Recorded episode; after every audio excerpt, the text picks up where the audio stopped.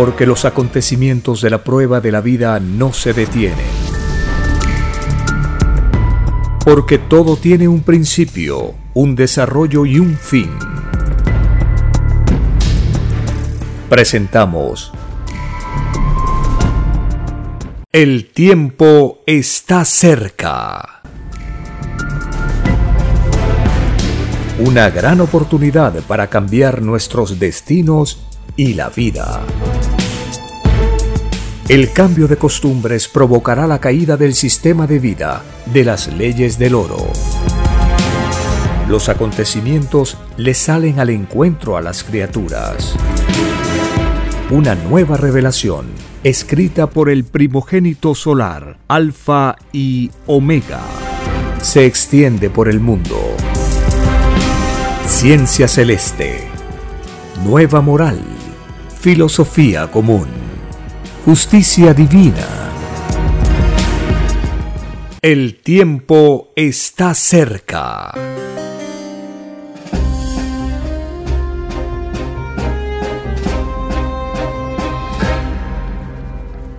Agradeciendo al Divino Creador de todas las cosas, quien una vez más escoge la escritura telepática para dar al mundo de la prueba la tercera y última doctrina viviente, la nueva revelación, la ciencia celeste. La doctrina prometida por el Divino Padre se está expandiendo por el planeta como conocimiento y no divide a nadie. Esto impacta en las mentes de las criaturas porque un conocimiento que no tiene límites, no es de los seres humanos. Es una revelación que da el Divino Padre. Es tiempo de cosechar. La nueva doctrina se traduce a todas las lenguas del mundo, lo invade todo y lo transforma todo. Este conocimiento esperado por siglos y siglos ya está publicándose. Miles y miles están leyendo los mensajes, las revelaciones, la ciencia, la justicia, la nueva moral de la doctrina del Cordero de Dios. Tarde o temprano tendríamos que conocer el por qué estamos en la tierra, por qué vamos a ser juzgados por qué hemos pedido esta forma de vida. Tarde o temprano se conocen las causas de las cosas en la dimensión y jerarquía correspondiente para los humanoides. Nosotros somos una de las tantas civilizaciones, una de las infinitas civilizaciones que estamos pasando pruebas en planetas como la Tierra. Y hay otros mundos con otras filosofías, otros sistemas de vida, otras doctrinas reveladas por Dios. Nadie es desheredado, cada cual, de acuerdo a su evolución, pide y recibe lo mejor para su propio perfeccionamiento. Lo mismo ocurre con los seres humanos. Hemos tenido miles y miles de años de oportunidad para poder reconocer y transformarnos, para hacer de este planeta un mejor lugar para la convivencia cotidiana. No hemos sido abandonados por nuestro divino Creador. El Padre Eterno le habló los mandamientos al pueblo en el mundo antiguo. No solo le habló, escribió con su dedo en tablas de piedra los diez mandamientos. Y hasta el día de hoy es algo insuperable, es lo supremo, es la más alta potencia moral en la convivencia de todos los seres vivientes.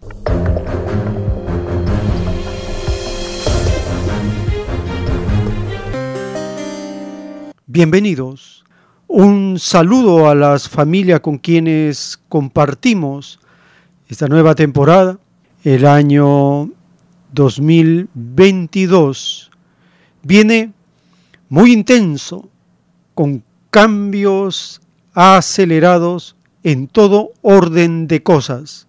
Por lo tanto, debemos estar preparados y continuar con nuestra autoformación espiritual, moral, física, porque la prueba planetaria es de una magnitud tal que nadie queda al margen. Todos somos llamados al juicio de Dios. Cuando Dios envía una doctrina, nadie puede ser indiferente, porque a todos va impactando. Cuando ocurre una prueba planetaria en la naturaleza, todo el planeta se conmueve, porque todos estamos unidos, dice la revelación, por unos cordones a cada molécula del planeta.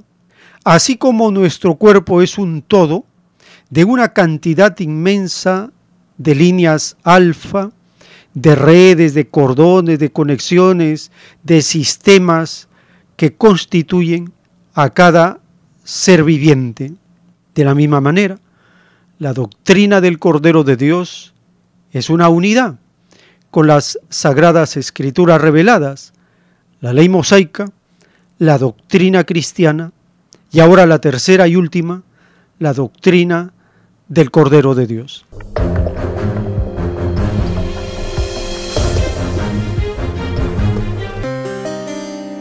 Iniciamos escuchando la explicación del autor de los rollos telepáticos cuando él mostraba los pergaminos a los hermanos o hermanas que asistían al lugar donde él daba la revelación, hacía participar también a los hermanos, a las hermanas, para que vayan leyendo los títulos de los rollos. En este caso, una hermana lee un título del rollo que menciona la revelación del Cordero de Dios y el autor de la ciencia celeste va explicando, dando las orientaciones, las pautas correspondientes de cómo nosotros debemos avisar, comunicar la existencia de los rollos del Cordero y también menciona el símbolo revelado por el libre albedrío del Padre Eterno de un corderito de plata. Escuchemos la participación de una hermana leyendo un título de los rollos del Cordero de Dios y al autor de la ciencia celeste explicando cómo la revelación se va expandiendo.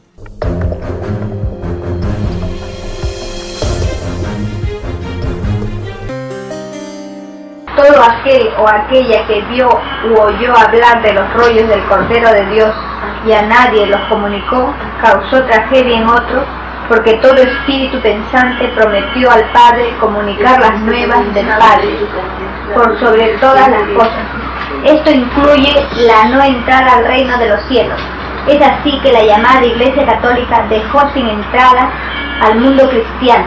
Por nada le comunicó a ese mundo de la fe la roca religiosa ocultó la verdad al mundo desde hace muchos años, que la roca sabe de la existencia de la escritura telepática del Padre Jehová. Todo ocultamiento de toda verdad se paga delante del Padre, segundo por segundo de todo el tiempo en que duró tal egoísmo. Los llamados religiosos que sabían la existencia de los rollos del Cordero deberán calcular el número de segundos que contiene un minuto una hora, un día, un mes, un año y de todos los años. Todo tiempo es viviente delante del Padre y todo tiempo que fue empleado en la vida con influencia de ocultismo pide justicia al Padre Jehová. Es más fácil que entren al reino de los cielos los que nada ocultaron en la prueba de la vida, a que entren los que practicaron el silencio egoísta en cualquiera de sus grados mentales. ¿Qué tal? Nos incluido ahí, hermano. No, es para la iglesia. Nosotros, por ejemplo, yo ya tengo conocimiento de eso, no puedo... Sí tiene que avisar. Avisar, aunque no vengan, usted cumple con avisar nomás. Pero hay que saber qué día. Sí, pero, pero no juegue. Porque dice, padre, tenían toda la vida para sabérselo de Dios. Son grandecitos, hijo, y saben lo que hacen. No estamos, hijo, en tiempo de rogar. Estamos en tiempo de juicio. Sí, tenían toda la vida. El cordero de plata, yo lo tengo en la otra camisa aquí abajo. El cordero de plata, dice el padre, se extiende, ese que tiene él, tiene ¿sí? tiene el hermano allá. Yo lo tengo allá la, abajo en la camisa. Se extiende por todo el planeta. Y el cordero simboliza la pureza mental de cada uno. Significa conciencia limpia. Y eso mismo lo dice en la... Si está en la Biblia. El repertorio de la, de la Santa Misa no dice así, Cordero de Dios, tú que quitas el pecado del mundo. Justamente. Entonces dice el Padre Jehová, es más fácil que queden símbolos en este planeta que están en el Evangelio, a que queden símbolos que no están en el Evangelio. El Cordero del Evangelio. Otra cosa que en el Apocalipsis dice que el único que podía abrir los rollos del Cordero, el, en los rollos, digamos, era el Cordero, nada más. Eso se refiere a la explicación. El que lleva símbolos del Evangelio, como el Cordero, gana puntaje segundo por segundo mientras llevó el símbolo. El que no llevó símbolo no ganó puntaje porque no lo llevó. Hermano la Vicente y, y los del hermano Ricardo está su costo, está perdiendo sus puntajes. ¡Oh! Está perdiendo montones de... Hermano, ¿no me estás pidiendo? Sí. Y eso digo de hermano para que no se moleste. Así que cuando el mundo sepa esta ley, no habrá quien no tenga el símbolo, el Cordero, por ganar puntaje segundo por segundo. El tiempo está cerca. En las conversaciones telepáticas del Divino Padre Eterno con el primogénito solar, le revela, sí, Hijo Divino, así es y así será por los siglos de los siglos. Significa también el divino cambio que sufrirá el planeta Tierra, pues nadie quiere perder su alma. Será una tremenda lucha mental que se posesionará entre los llamados grandes del mundo, de los que se han dado la gran vida, de los malditos figurones de la llamada gran sociedad de los que me han olvidado, que yo, tu divino Padre Jehová, les di el propio ser. Será el llorar y crujir de dientes de los orgullosos que creen que jamás rendirán cuenta de sus actos a nadie.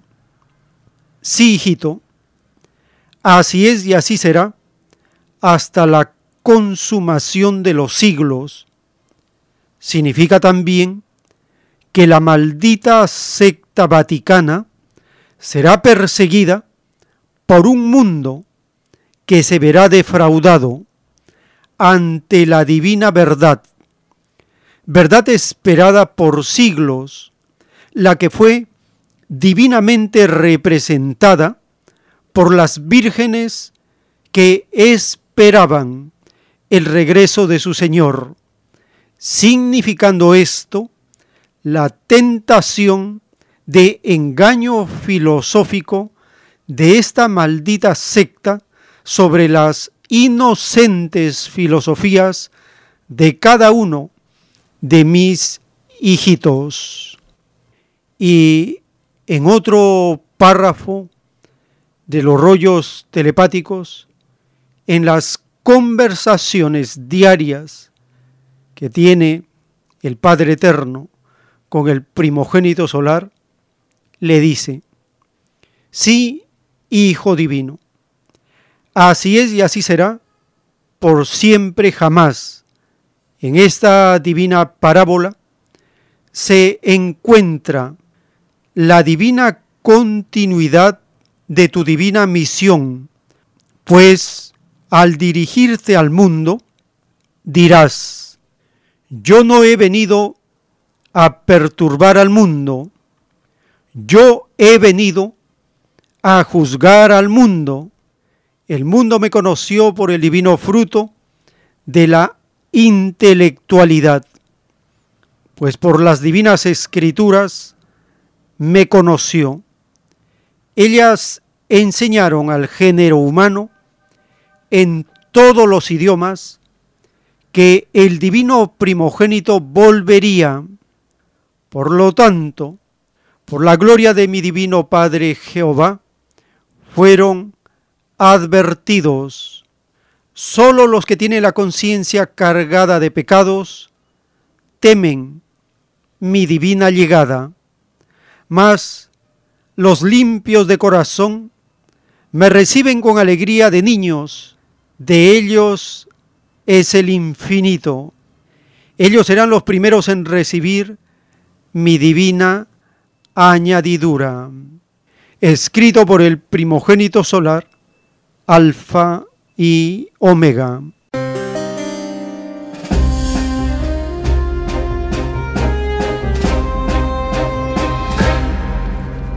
En estas conversaciones telepáticas se revela lo que representa la parábola de las diez vírgenes que esperaban el regreso de su Señor y también el significado del juicio de Cristo a la humanidad. Para recordar, tal como acaba de mencionar el Divino Padre, para recordar las enseñanzas que han sido traducidas a todos los idiomas de la tierra. Continuamos con el capítulo 25 del libro de Mateo. En este capítulo 25 está la parábola de las diez vírgenes, la parábola de los talentos y el juicio de las naciones. Escuchemos estas poderosas enseñanzas del Cristo, el primer revolucionario, y lo que Él dirá pronto cuando al planeta, con su voz de trueno, le diga, yo no he venido a perturbar al mundo, yo he venido a juzgar al mundo. Escuchemos el capítulo 25 del libro de Mateo.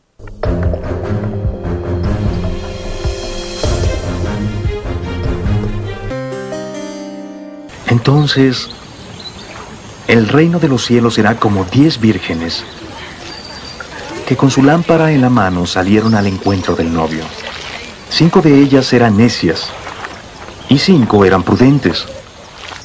Las necias al tomar las lámparas no se proveyeron de aceite. Las prudentes, en cambio, tomaron aceite en las alcusas junto con sus lámparas. Como el novio se tardaba en llegar, se adormilaron y se durmieron.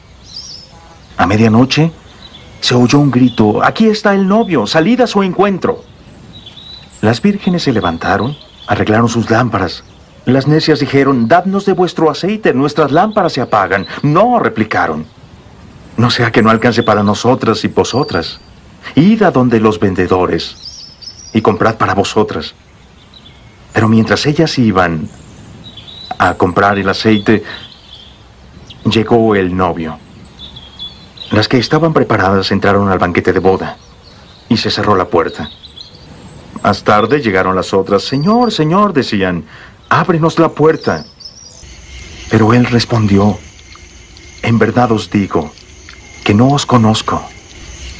Por tanto, velad, porque no sabéis ni el día ni la hora. También es como un hombre que al ausentarse llamó a sus siervos y les encomendó su hacienda. A uno le dio cinco talentos, a otro dos talentos y a otro un talento, de acuerdo a su capacidad. Y luego se ausentó.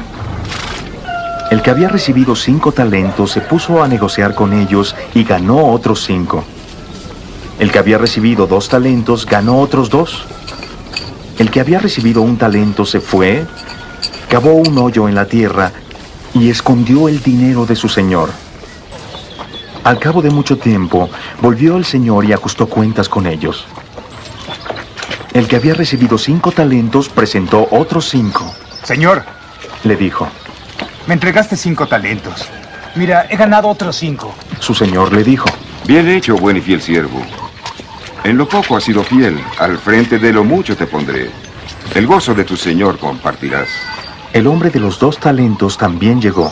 Señor, le dijo, me entregaste dos talentos. Mira, aquí tienes otros dos. Su señor le dijo, Bien hecho, buen y fiel siervo. En lo poco me has sido fiel. Al frente de lo mucho te voy a poner. El gozo de tu amo ven a compartir. Entonces llegó el que había recibido un talento. Señor, le dijo, sé que eres un hombre duro, que cosechas donde no sembraste y que recoges donde no esparciste. Por eso temí. Así que fui a esconder tu talento en la tierra. Mira, aquí tienes lo que es tuyo. Su señor le respondió, Siervo malo y perezoso, si sabías que yo cosecho donde no he sembrado y que recojo donde no he esparcido, entonces debías haber entregado mi dinero a los banqueros para que a mi regreso habría cobrado lo mío con intereses.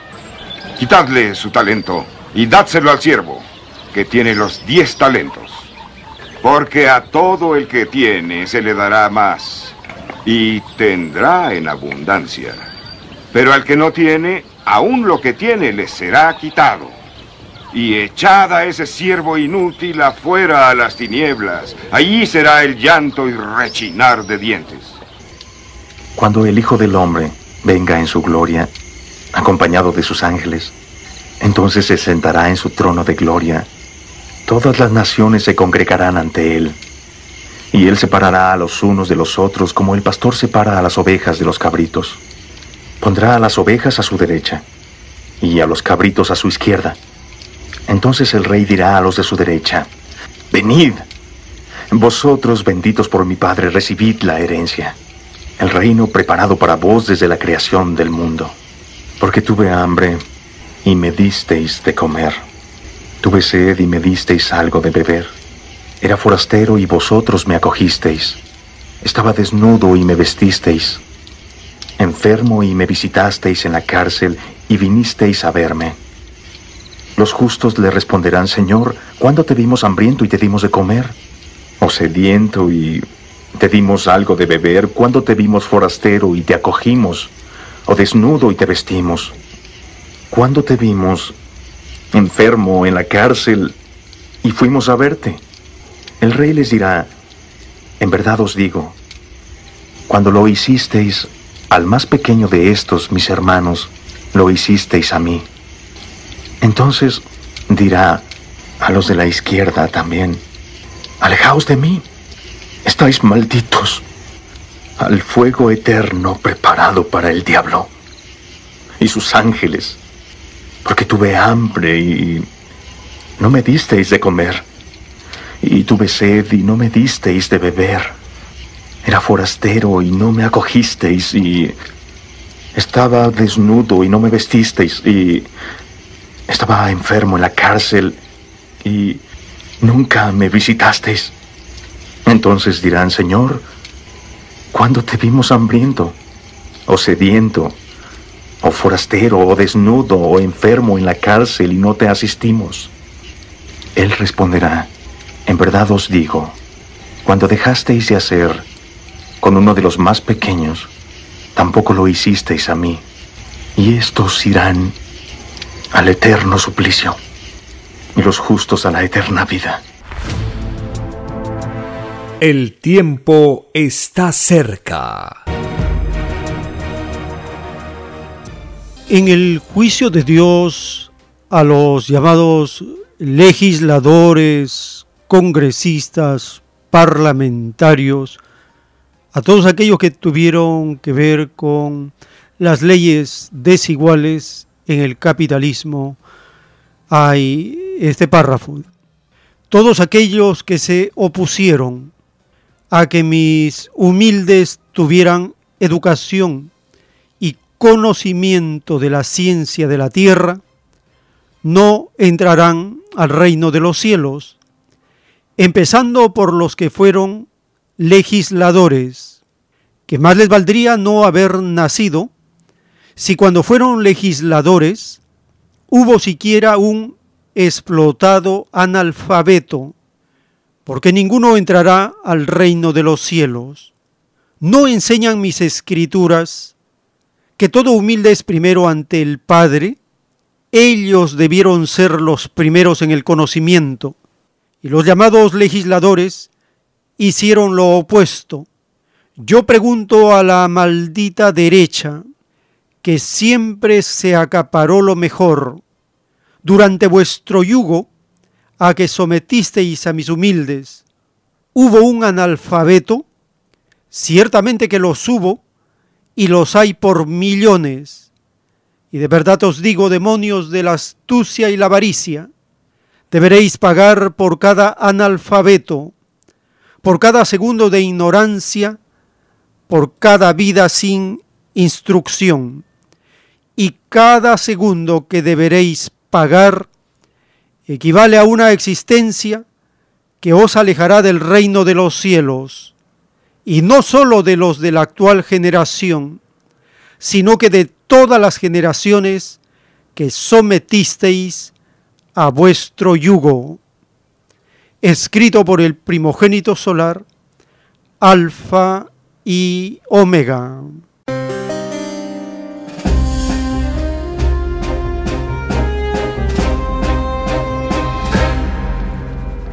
La lamentable situación de la educación en el Perú es culpa de las leyes desiguales dadas por los demonios de la derecha. Durante siglos, los capitalistas siempre se han opuesto al conocimiento y la ciencia para los humildes, para el pueblo, para los trabajadores, para los explotados. La triste situación del Perú se ve reflejada una vez más en la reciente entrevista realizada al ministro de este actual gobierno, del profesor Pedro Castillo, que es considerado el último presidente de esta constitución ilegítima de la mafia Fujimori. El profesor Pedro Castillo es el último presidente de esta constitución ilegítima de la mafia. Escuchemos esta nota publicada por la televisión china en español.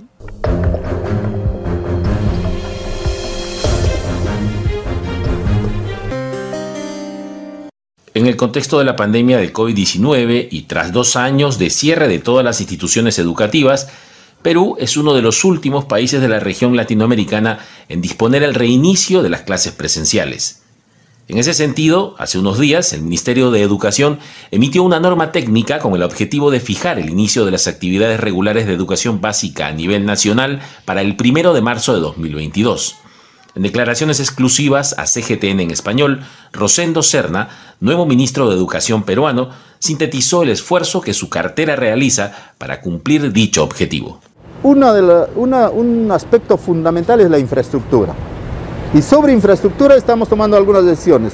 Que se habilite inmediatamente el dinero que va directamente a los directores a efectos de que se invierta en el tema de mantenimiento de locales. Y en, los kits de higiene también.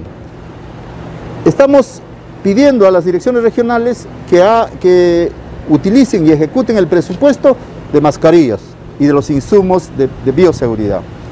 Estamos en, el tema de eh, eh, habilitar de, habilitar para las zonas de emergencia. Hemos planteado una propuesta ahí para los este, centros educativos declarados en emergencia muy grave, muy fuerte, la intervención del de, eh, batallón de ingeniería y ahí hemos tenido respuesta positiva por parte del ministro de Defensa. Respecto a la fecha de inicio de las clases presenciales, el ministro aclaró que el comienzo del año escolar no corresponde necesariamente al inicio de clases presenciales como tal. La norma dice que las clases, que, el año escolar se apertura el primer día hábil de marzo. Pero esa apertura del año escolar significa el trabajo administrativo de los docentes, preparación de la programación curricular anual, el tema de las unidades, el tema de la preparación de todo lo que significa el trabajo eh, que se va a tener por unidad, el tema de los instrumentos de evaluación, mejorar el PI, el reglamento interno, el plan anual de trabajo, todo eso tiene que trabajarse mínimamente las dos primeras semanas. Entonces, estamos hablando del, inicio del año escolar, pero el inicio de clases va a ser posterior, porque estamos preparando el tema de la capacitación que vamos a dar a los maestros, fundamentalmente un aspecto, el uso, manejo de las herramientas tecnológicas. ¿Por qué eso es importante? Porque que, eh, los maestros van a complementar la, fase presencial con eh, la fase a distancia y eso requiere expertise. Yo quiero felicitar y agradecer a los maestros que han hecho todo lo posible, todo lo posible por querer este, aprender y hay maestros que no sabían nada y ahora estas circunstancias han aprendido bastante. Y hay maestros que sí manejaban medianamente, saben muy bien. Y hay maestros que sabiendo eh, bastante respecto al tema del manejo de las herramientas, de la infraestructura tecnológica, han apoyado a los maestros y eso ha permitido en comunidad aprendizaje. Según el ministro Serna, casi el 70% de la infraestructura en los colegios estatales aún requieren acondicionamiento por lo que ya se ha coordinado la asignación directa de recursos a las escuelas. No obstante, para el sector educativo de un país como el Perú, con realidades tan disímiles, el desafío aún es enorme. Quiero señalar de que eh, respecto a este tema, mucho va a depender el apoyo transversal que la propia comunidad tiene que dar a la educación. No solo es responsabilidad del, del ministro, del director regional, del director de UGEL. El tema de la educación es responsabilidad de todos, de la gestión intergubernamental, de todos los sectores. Y si logramos hacer eso, creo que habremos avanzado bastante. Según las disposiciones emitidas por el gobierno peruano, cuando las clases presenciales se inicien en marzo, serán de carácter obligatorio y tendrán una carga no mayor a las cuatro horas diarias que se complementarán con clases virtuales como las que se han venido dando desde el inicio de la pandemia del coronavirus. CGTN en español.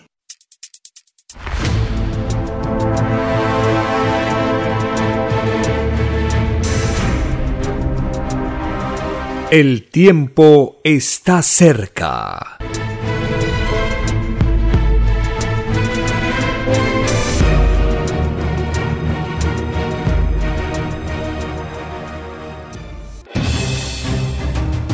El tiempo ha llegado. Hay momentos cuando el pueblo entra en un estado de soberanía y esto ocurre cuando el creador de la vida ordena cambiarlo todo por mandato divino. Está escrito en la doctrina Alfa y Omega que deben constituirse congresos de obreros y obreras en todas las naciones. Cristo dijo en Lucas 12, verso 32, No temáis, pequeño rebaño, porque a vuestro Padre le ha placido daros el reino. Envíe sus aportes en texto y audio al 934-407-166 o solicite más información al 934-407-166. Solo una unidad común con nueva moral dará paz al mundo. Por orden de Dios Padre, el mundo será dirigido por los trabajadores. Ha llegado el tiempo para que el pueblo escoja su propio destino y se gobierne a sí mismo. Alegraos humildes del mundo, vuestro yugo llega a su fin.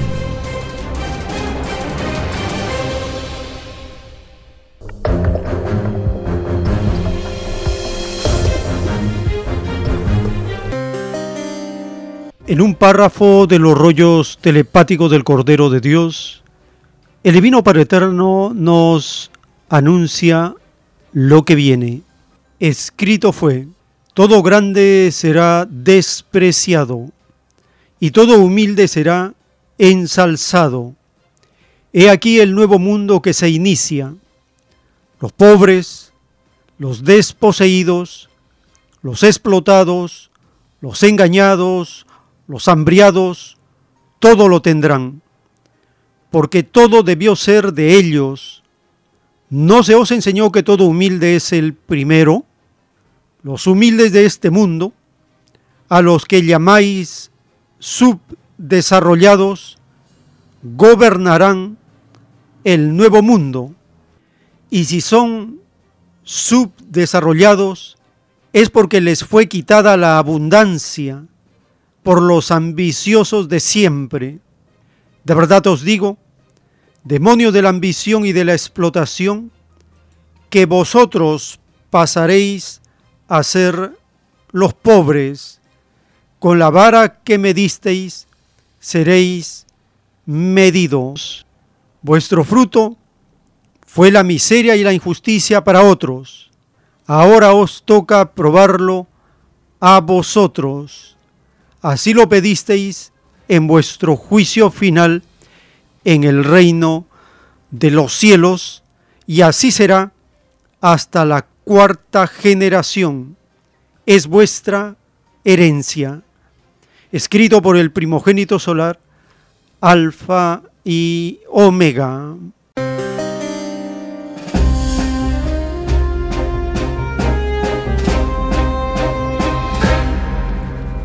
La profecía que los humildes de los llamados países subdesarrollados gobernarán el nuevo mundo está en proceso de cumplirse. Los intentos que están haciendo por regiones las naciones de constituir, por ejemplo, organismos, grupos, bloques o comunidades, es parte de esta profecía.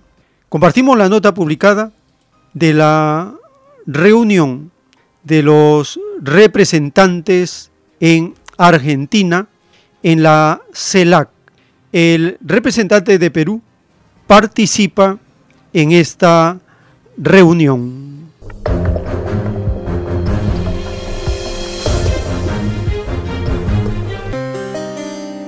Permítanme en primer lugar felicitar en nombre del Gobierno del Perú al Gobierno y a la Cancillería de la hermana República Argentina al asumir la presidencia pro tempore de la CELAC.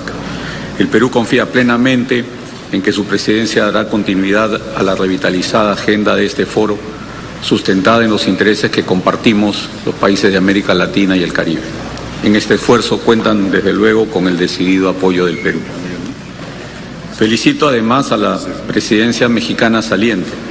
Destaco particularmente el renovado vigor otorgado a la CELAC en circunstancias especialmente difíciles, logrando avances importantes en diversas materias como la cooperación frente a la pandemia y la creación de la Agencia Espacial Latinoamericana y del Caribe, por citar algunos ejemplos.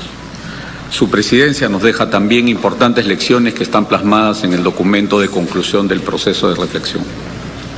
Durante casi dos años venimos enfrentando una pandemia que ha puesto a prueba tanto nuestras capacidades nacionales como al sistema internacional y de forma especial a nuestra región. La lucha contra la COVID-19 y sus evoluciones virales sigue siendo prioritaria en las agendas global, regional y nacional.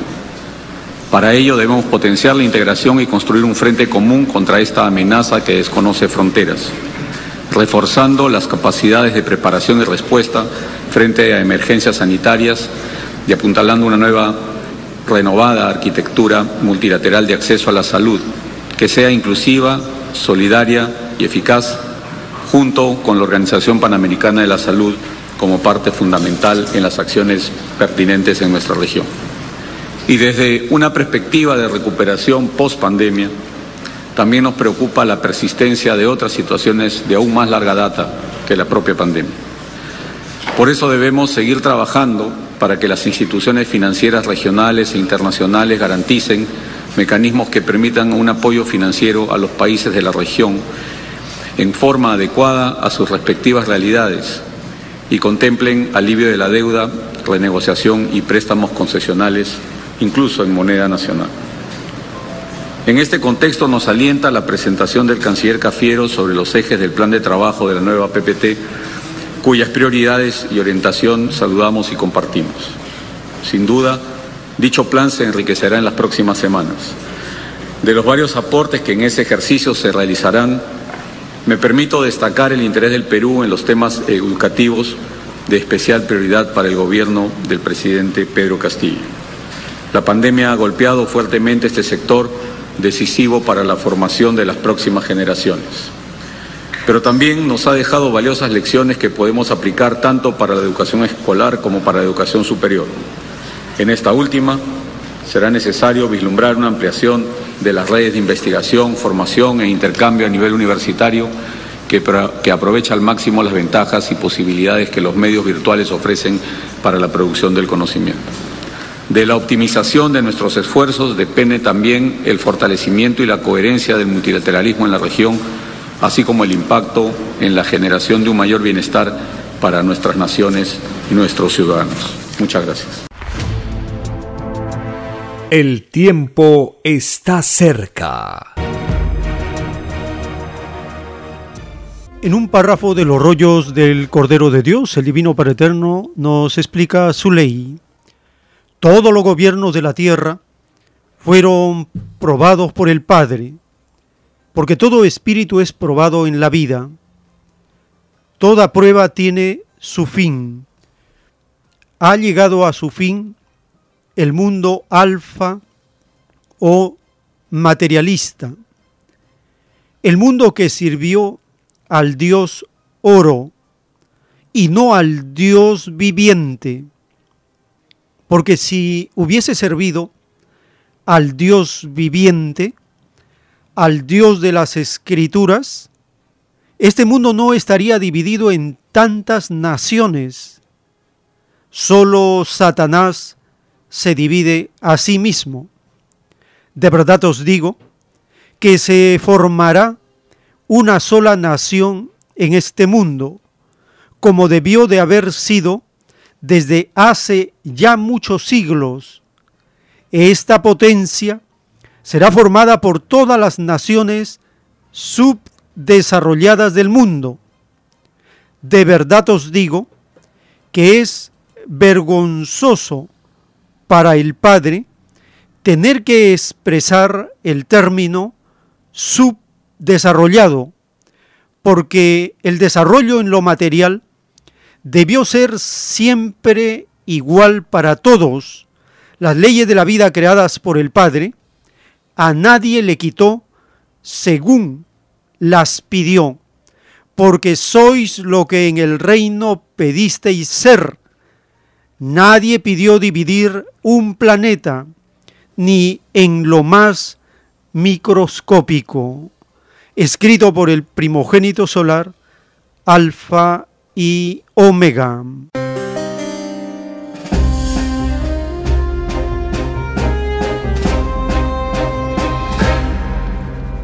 Dice el Divino Padre Eterno que las naciones subdesarrolladas formarán una sola nación en este mundo y será la potencia más grande que se haya conocido.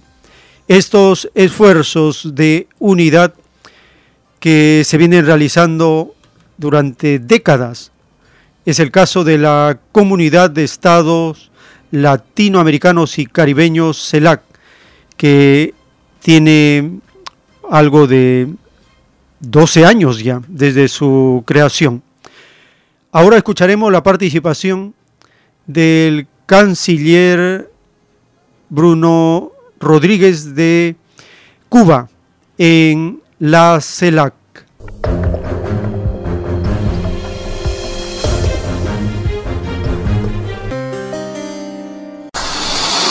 Muchas gracias. Cuba tiene la palabra. Excelentísimo señor Marcelo Ebrard Casaubón, secretario de Relaciones Exteriores de los Estados Unidos Mexicanos. Excelentísimo señor Santiago Andrés Cafiero, ministro de Relaciones Exteriores, Comercio Internacional y Culto de la República Argentina.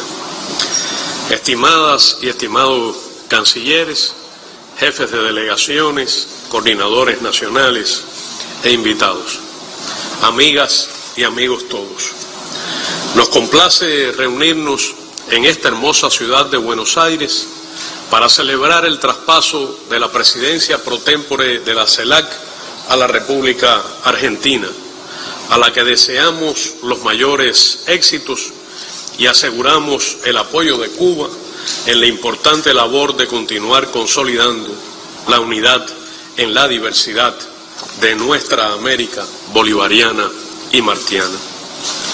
Expresamos nuestro respaldo y solidaridad a la República de Argentina en su justo reclamo al Fondo Monetario Internacional de solución de la fraudulenta e ilegal deuda heredada que agobia a su pueblo.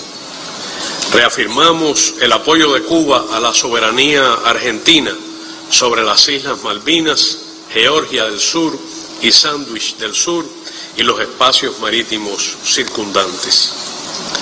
Deseamos reconocer la encomiable gestión desempeñada por el Fraterno México durante estos casi dos años de presidencia pro tempore para revitalizar la comunidad de estados latinoamericanos y caribeños y mantener su activismo en medio de los múltiples desafíos generados por la pandemia.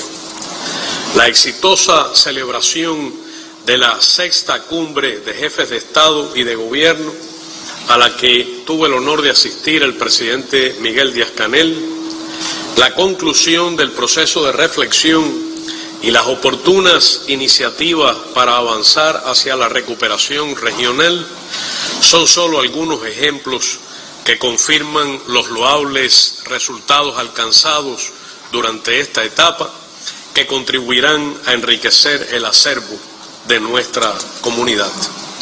Estimados colegas, reiteramos la firme voluntad de preservar la CELAC como mecanismo de concertación política genuinamente latinoamericano y caribeño. Ratificamos el inquebrantable compromiso con la integración regional y la plena vigencia de los postulados de la proclama de América Latina y el Caribe como zona de paz. Ante el complejo escenario internacional y hemisférico que enfrentamos, es imprescindible una región unida y solidaria que pueda defender con una sola voz sus intereses de paz, independencia, igualdad soberana, desarrollo sostenible y justicia social. Muchas gracias. El tiempo está cerca. Les recordamos las actividades culturales de los domingos en Vegetalia, Girón Camaná 344 en el Cercado de Lima.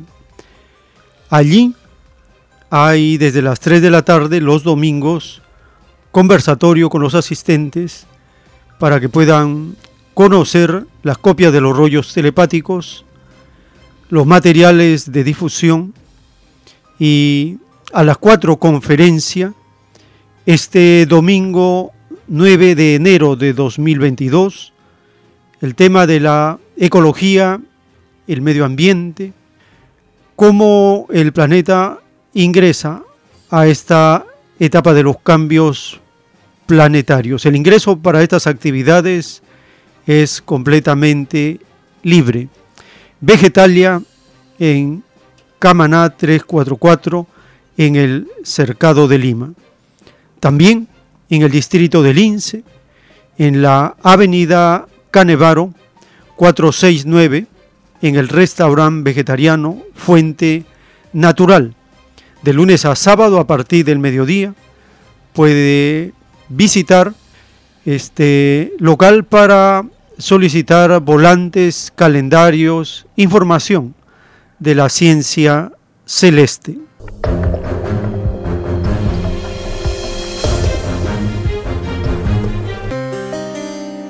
Ahora llegamos al espacio de vuestra participación. Teléfonos en cabina, el 471 1898 681 1152 y también al celular 934 407 166 tenemos una comunicación. Aló, su nombre. Díez, hermano de parte de Díez Ah, adelante, hermano, le escuchamos. Ese año, buen día, ya, para comenzar, feliz año, feliz ese, bienvenido ese año, pero a la vez, a la vez, hay que tener mucho cuidado con ese, con ese año. Como dice, como usted dice que la vida no se contradice, dice, dice que en 2022 es como decir, ¿no? Hay un sexta, hay un apocalipsis que dice la sexta trompeta y suelta los cuatro ángeles, o sea, dos, dos, eh, dos, cero, dos, dos, ese que mete la sexta, la sexta trompeta, y, el, los cuatro van, y los cuatro dice dos, dos, son 22, es como si cuatro, hay, hay, una, hay coincidencia. Aquí, aquí estamos atentos, aquí está atentos las letras, ese, ese tema, porque dice, porque también Big dice, dice, Big dice que, va a venir peor, una enfermedad, una pandemia peor que COVID. Ya, otro asunto, hay que tener mucho cuidado también hacer el, el, Vaticano, Vaticano y, su, y sus dos y sus dos este, musulmanes y judaísmo. Dice que vamos a una sola gran familia gran familia abrahámica dice. Algo por ahí. Busca el video porque te das cuenta. Porque dice dice dice que va, el mismo país asiático va a formar ahí dice Bien, hermano. Que mucho, mucho cuidado, hermano, porque, y por, porque podría cumplir también la, séptima copa que dice, la gran ciudad se divide en, tres partes. Muchas gracias, hay mucho, mucho más pero ya mejor que, que comenten los demás, que hablen los demás. muchas gracias, hermano. Gracias por su participación. Tenemos una nueva comunicación. Aló.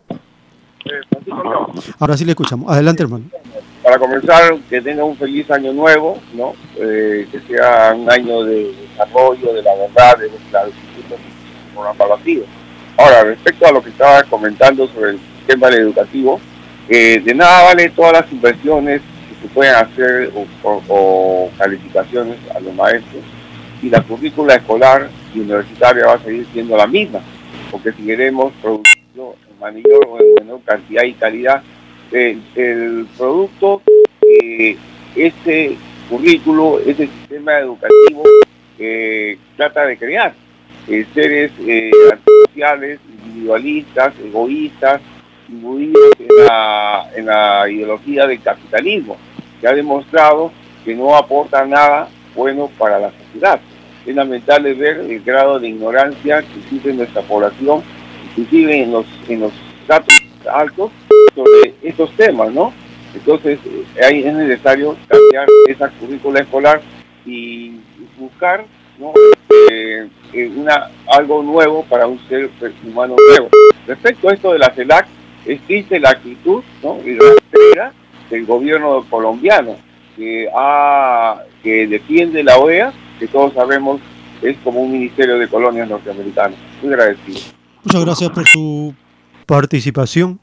Estamos recibiendo en este espacio sus llamadas al 471-1898. Tenemos un nuevo contacto. Aló. Aló, buenos días, hermano. ¿A su nombre? ¿De dónde se comunica? Este, llamo Rufino de San Juan del Urigancho, hermano. Ah, adelante, hermano, le escuchamos. Bueno, hermano, como siempre, en primer lugar agradeciendo al bendito Padre Eterno por esta radio y su programa, hermano, porque como usted comprenderá que ya con la revelación Alfa y Omega nos da un entendimiento bien para diferenciar el bien y el mal.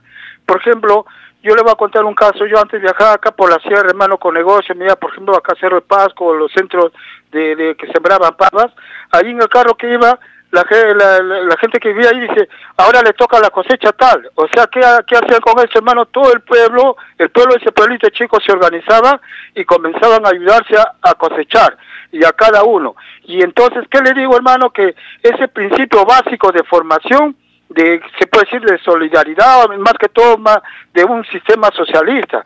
Yo creo que, hermano, que a la gente acá en los pueblos que ellos nos forman con esta formación del sistema capitalista neoliberal, que nos forma en una educación de ser egoísta, indiferente, insensibles. Y realmente se está viendo ahorita las consecuencias, todas las desgracias que estamos padeciendo, hermano, más enfermos tuberculosos en general. Y la única alternativa, como le dice acá la revelación Alfa y Omega, hermano, es de cumplir esos leyes, mandamientos de Dios.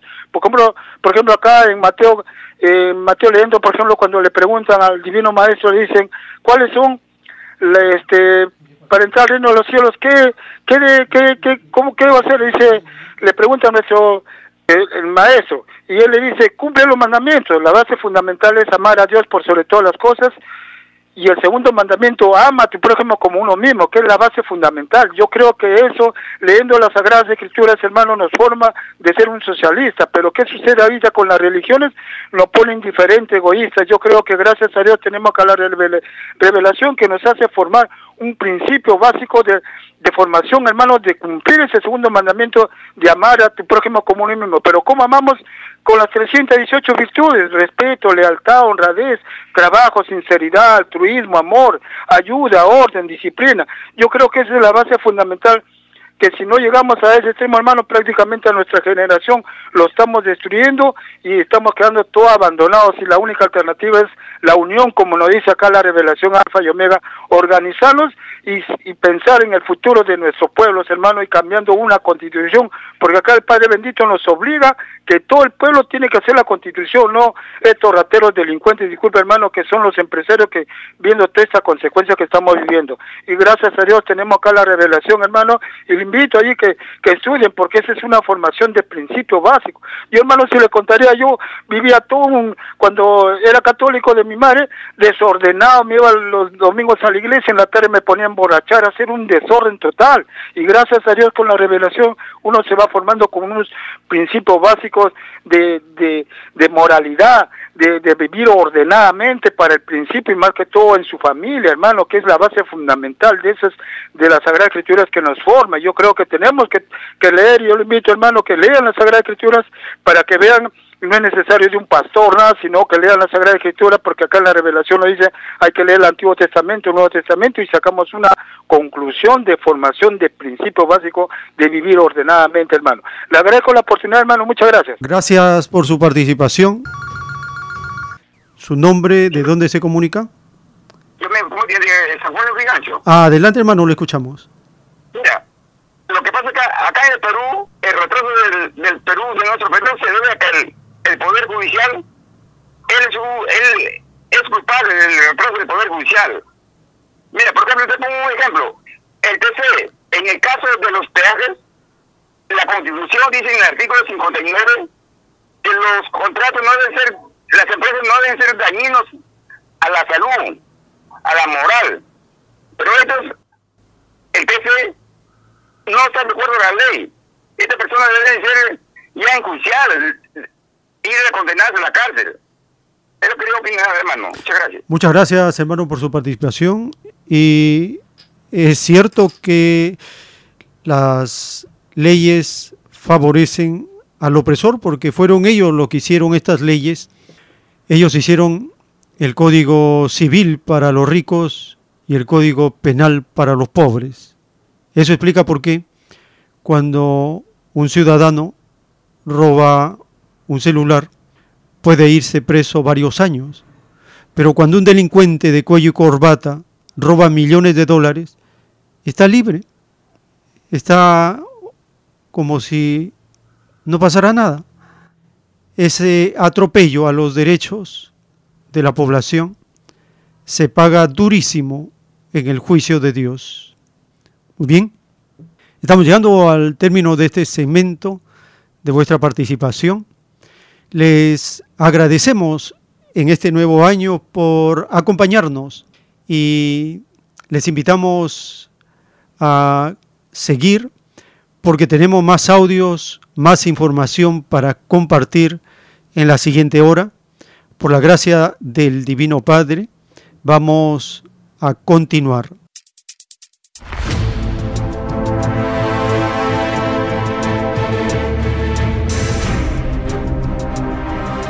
El tiempo está cerca.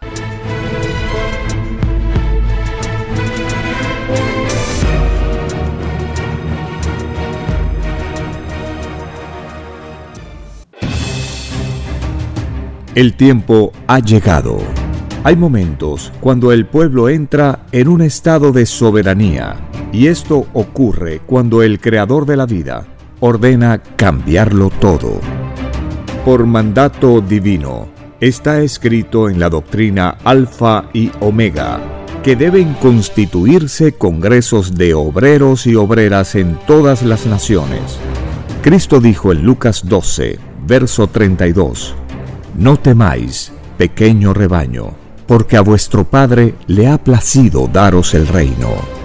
Envíe sus aportes en texto y audio al 934-407-166 o solicite más información al 934-407-166. Solo una unidad común con nueva moral dará paz al mundo. Por orden de Dios Padre, el mundo será dirigido por los trabajadores. Ha llegado el tiempo para que el pueblo escoja su propio destino y se gobierne a sí mismo. Alegraos humildes del mundo, vuestro yugo llega a su fin.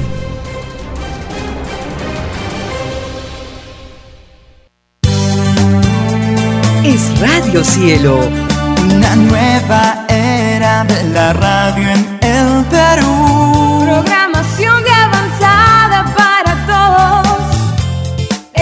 Radio Cielo. El mejor anhelo de tu vida. Es Radio Cielo. Sembrando amor y conciencia. Es Radio Cielo.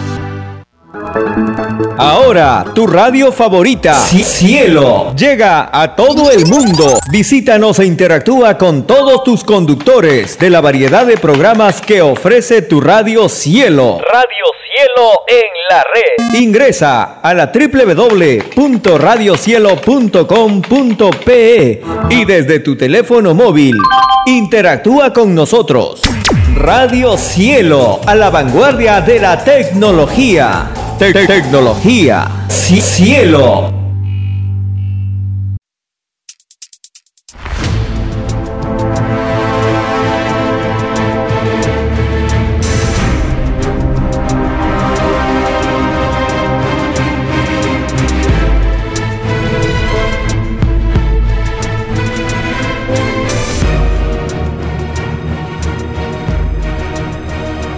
Porque los acontecimientos de la prueba de la vida no se detienen. Porque todo tiene un principio, un desarrollo y un fin. Estamos compartiendo. El tiempo está cerca. Una gran oportunidad para cambiar nuestros destinos y la vida. El cambio de costumbres provocará la caída del sistema de vida, de las leyes del oro. Los acontecimientos le salen al encuentro a las criaturas. Una nueva revelación, escrita por el primogénito solar, Alfa y Omega, se extiende por el mundo. Ciencia celeste, nueva moral, filosofía común justicia divina. El tiempo está cerca.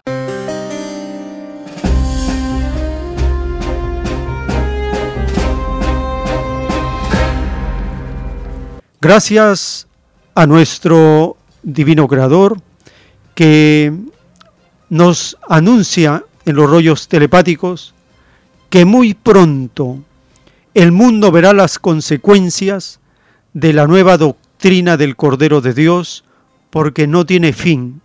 Y lo que no tiene fin se extiende por el planeta, lo invade todo.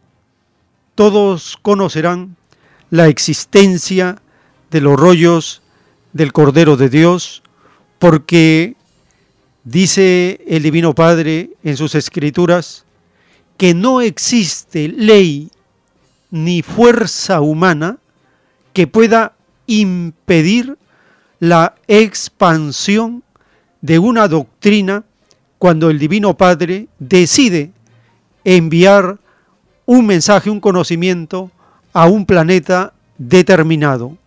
En el caso de la Tierra, desde 1931, con la llegada del primogénito solar, a este mundo, hemos entrado a una nueva era, la era de la materialización de los rollos del Cordero de Dios.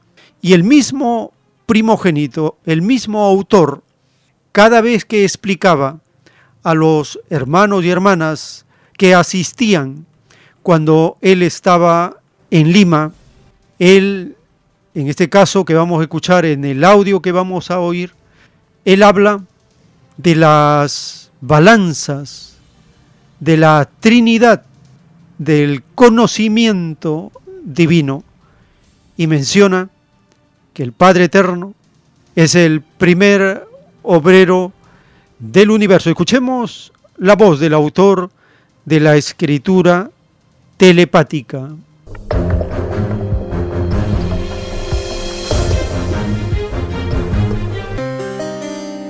Aquí, aquí el padre muestra dos balanzas.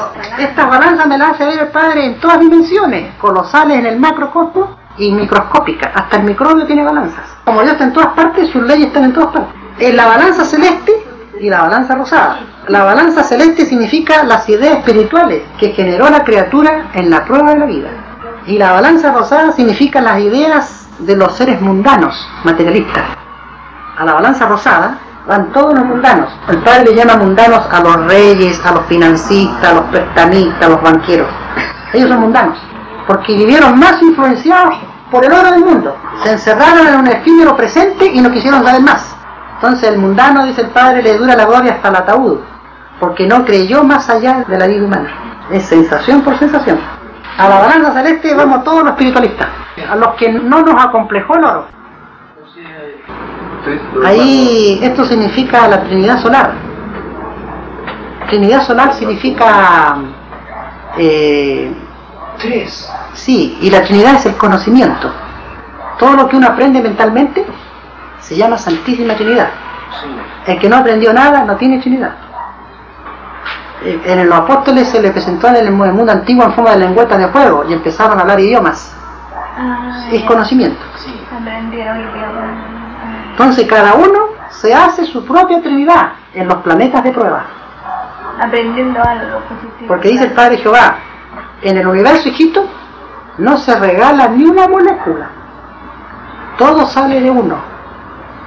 De las ideas que uno genera, el Creador le saca el futuro cuerpo a uno. Cada uno se hace su propio cielo. Y para tener un, un paraíso en el futuro, hay que estudiar el conocimiento, el trabajo, y no hay más. La adoración a imágenes no deja nada de función. Dice el Padre, deja el trabajo puntaje más elevado. Es la filosofía de Dios. Él es el obrero número uno del universo. Porque Él está a cargo del universo. Porque Él creó las cosas. Y quien imita la filosofía de Dios, siempre estará con Dios. El tiempo está cerca. En las Sagradas Escrituras se menciona el libro de la vida. En la doctrina del Cordero de Dios se revela que el libro de la vida es una maravillosa televisión universal. Para conocer un poco más de esta ley del reino de los cielos, el libro de la vida o televisión solar, en un párrafo de la escritura telepática, el Divino Padre Eterno dice, en la televisión universal se ven maravillosas historias planetarias que muchas veces se transmiten de mundo en mundo. De allí surge más de algún genio inspirador, conservando en su mente una vaga y divina idea de lo visto en el reino de los cielos. De allí surgen las futuras doctrinas, las que transforman las costumbres en los planetas, las que llevan los profetas a determinado mundo. Allí los hijos primogénitos se inspiran y estudian planes divinos. Todos desean una misión en remotísimos planetas de todas las categorías galácticas, de infinitas formas de vida. Entre ellas están los mundos de la carne, al cual pertenece el microscópico planeta Tierra, planetas conocidos como polvos. Allí fue donde el divino primogénito solar Cristo pidió al eterno Padre Jehová venir al planeta Tierra a enseñar una nueva ley de amor, a enseñar la divina doctrina del divino Cordero de Dios. no vino a enseñar el uso de la fuerza, pues la fuerza ya había cumplido el mandato, ya había sido probada en el planeta, ya había cumplido su propia evolución en la criatura humana. Cristo traía al mundo una nueva forma de vivir que no agradó a los malditos reyes de la brutal época en que llegó a la tierra. Estos demonios, pillos antiguos, vieron peligrar sus malditos privilegios. Es por eso que intrigaron y mataron al primogénito solar. Pasó lo que aún sucede en la tierra. Los ricos modernos son los mismos espíritus del principio de la tierra. Estos demonios de la ambición desmedida también matan, como está ocurriendo en tu propio país. ¿No saben estos malditos que en el mismo redil está la divina justicia? Llorar y crujir de dientes les esperan, sabiendo por instrucción moral que los humildes son los primeros ante el divino Padre Jehová, debieron ser los primeros en gobernar el mundo, puesto que son los primeros en el reino de los cielos. Escrito por el primogénito solar, Alfa y Omega.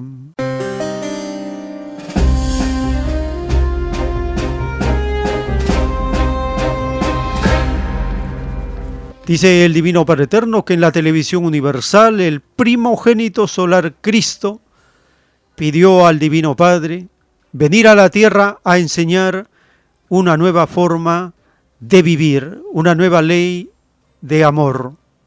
Pero los ricos romanos, los ricos judíos, esos pillos del mundo antiguo, vieron peligrar sus privilegios. Por eso intrigaron y asesinaron a Cristo. En el capítulo 26 del Evangelio de Mateo se relata el complot para prender a Jesús, también la unción en Betania que una hermana le hace a Cristo. En el capítulo 26, en la primera parte, está como Judas ofrece entregar a Jesús. También está la última cena, la cena comunista del Hijo de Dios con los apóstoles. Y Jesús anuncia la negación de Pedro. Escuchemos la primera parte del capítulo 26 del libro de Mateo.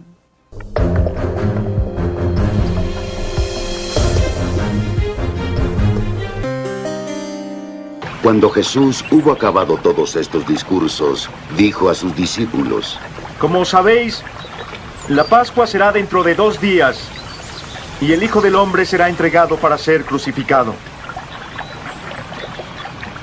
Entonces los sumos sacerdotes y los ancianos del pueblo se reunieron en el palacio del sumo sacerdote llamado Caifás y resolvieron prender a Jesús con ciertos engaños y matarlo. No durante la fiesta. Decían. Para que no haya alboroto en el pueblo. Hallándose Jesús en Betania, en casa de un hombre llamado Simón el leproso, se acercó a él una mujer que traía un frasco de alabastro con perfume muy caro y lo derramó sobre su cabeza mientras estaba a la mesa. Al ver esto los discípulos se indignaron. ¿Para qué el desperdicio? Dijeron. El perfume pudo haberse vendido a buen precio y habérselo dado a los pobres. Dándose cuenta, Jesús les dijo, ¿Por qué molestáis a esta mujer? Obra buena ha hecho conmigo. Pobres siempre tendréis, pero a mí no me tendréis siempre. Al derramar este ungüento sobre mi cuerpo, lo hizo para mi sepultura.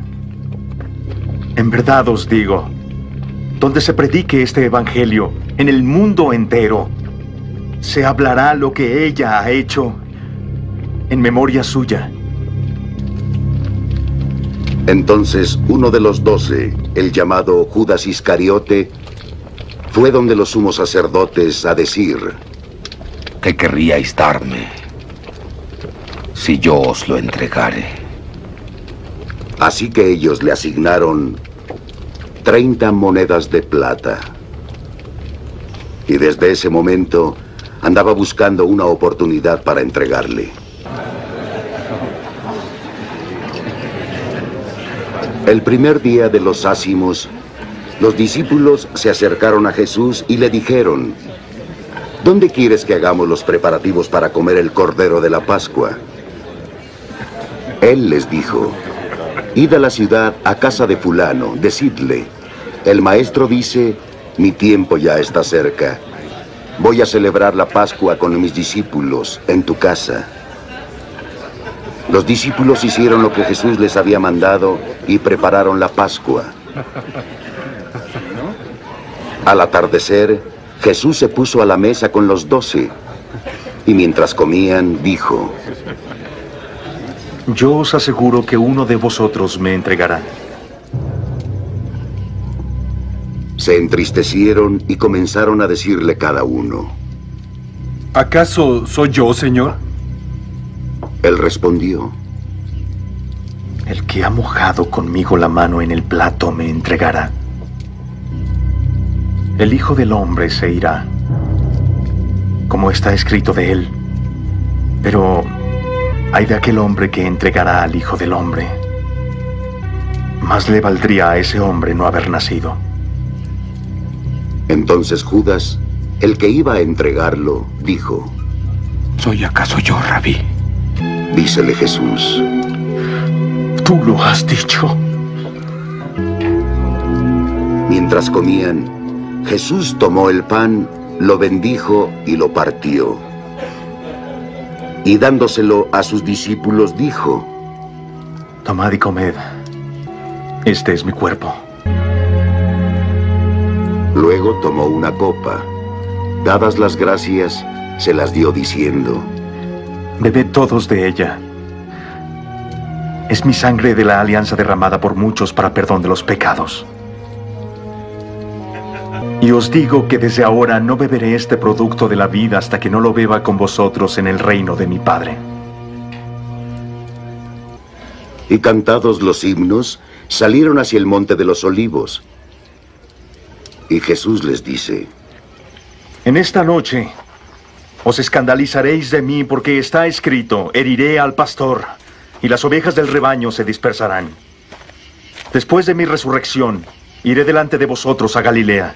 Pedro le dijo, Aunque todos se escandalizaran de ti, yo nunca lo haré. Yo te aseguro, Jesús le dijo, esta misma noche antes de que el gallo cante, me habrás negado tres veces. Dícele Pedro, Aunque tenga que morir contigo, yo jamás te negaré. y todos los discípulos dijeron lo mismo. El tiempo está cerca. En las enseñanzas de las Sagradas Escrituras y la divina revelación, el Divino Padre Eterno nos dice que la economía del mundo debe ser de abundancia igualitaria para todos, porque la naturaleza da para todos por igual. En su ley de justicia, en su ley del trabajo, el Divino Padre Eterno nos dice que el derecho de los trabajadores al producir la riqueza tienen el derecho de controlarla. Todas las finanzas la economía, la planificación, la gestión, la adecuación de la producción debe estar bajo control de los trabajadores. Así las cuentas siempre estarán equilibradas. La doctrina nos enseña que no hay ninguna necesidad de endeudarse, porque el ideal y el pensar del pueblo de valerse y crear por sí mismos otorga orden mental, economía y disciplina. La revelación nos enseña que primero se piensa, luego se planifica y finalmente se ejecuta. Estas acciones permiten al pueblo no perder nada de energía. Esa es la ley esencial de toda economía. El mundo entra a un cambio planetario, porque como todo tiene su tiempo, el tiempo de la prueba está llegando a su final. Es por eso que las escrituras mencionan varias veces el tiempo está cerca, como un periodo de cambios acelerados, intensos, profundos, sorpresivos. Y en eso estamos, para conocer un poco este cambio planetario. Kaiser Report entrevista a un escritor y este escritor tiene varios libros de análisis y reflexión en la cual plantea que estamos en un cambio acelerado. El escritor y filósofo Charles Smith es entrevistado por Kaiser Report en español. En esta edición compartimos el episodio titulado Insurrección Global contra la ocupación bancaria. En la primera parte, el escritor habla qué etapa está terminando, los cambios no son malos, debemos recuperar el control del sistema político, hay que redefinir la distribución de la riqueza y en qué etapa se encuentra esta contradicción del capital y el trabajo. Compartimos la primera parte de este episodio de Kaiser Report en español.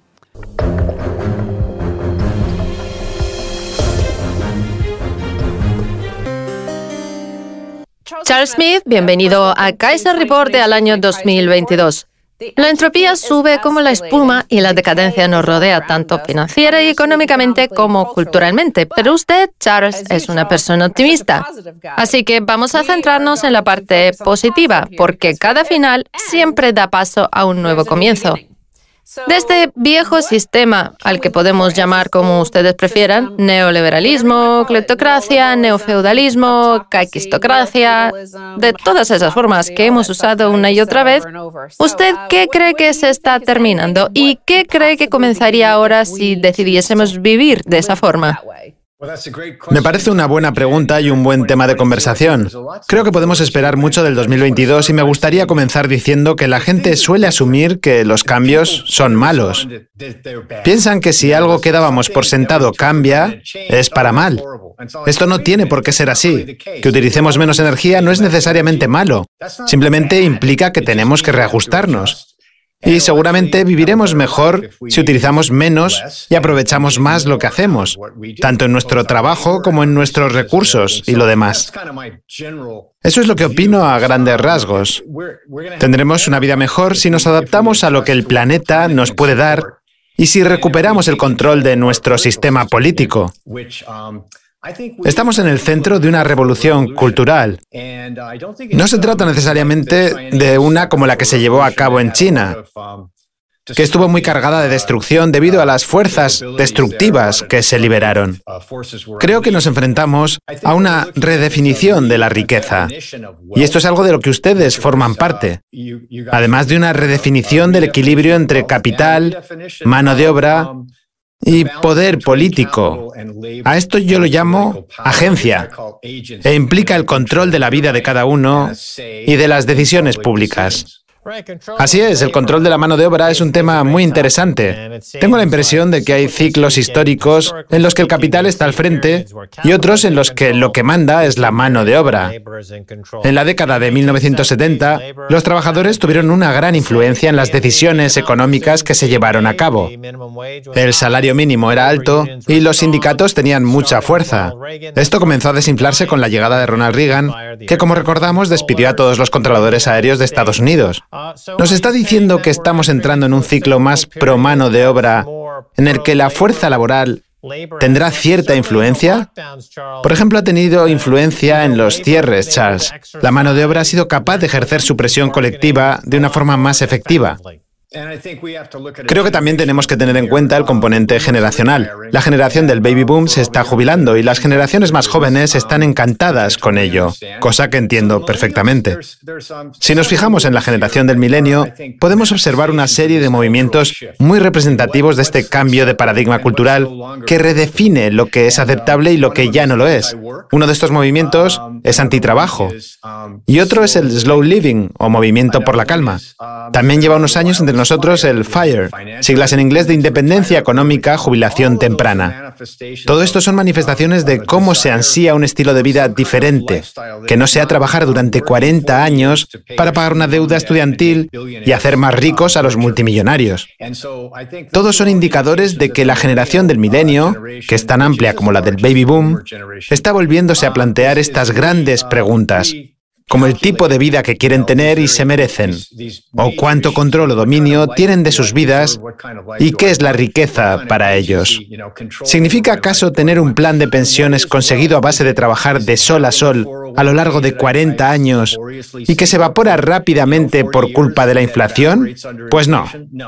Yo soy un acérrimo defensor del capital social. Todos sabemos lo que es la riqueza financiera, pero creo que otra parte importante de la riqueza viene de las personas que nos rodean, así como del placer y el valor que podemos extraer de nuestro entorno social, de compartir y generar valor dentro de nuestro grupo en lugar de quedarnos mirando embobados nuestro plan de pensiones. El tiempo está cerca.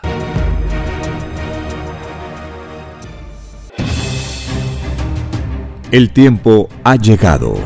Hay momentos cuando el pueblo entra en un estado de soberanía y esto ocurre cuando el creador de la vida ordena cambiarlo todo.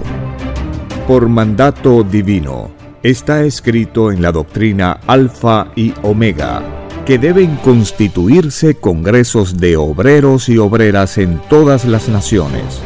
Cristo dijo en Lucas 12, verso 32, no temáis, pequeño rebaño, porque a vuestro Padre le ha placido daros el reino. Envíe sus aportes en texto y audio al 934-407-166 o solicite más información al 934-407-166. Solo una unidad común con nueva moral dará paz al mundo. Por orden de Dios Padre, el mundo será dirigido por los trabajadores. Ha llegado el tiempo para que el pueblo escoja su propio destino y se gobierne a sí mismo. Alegraos, humildes del mundo, vuestro yugo llega a su fin.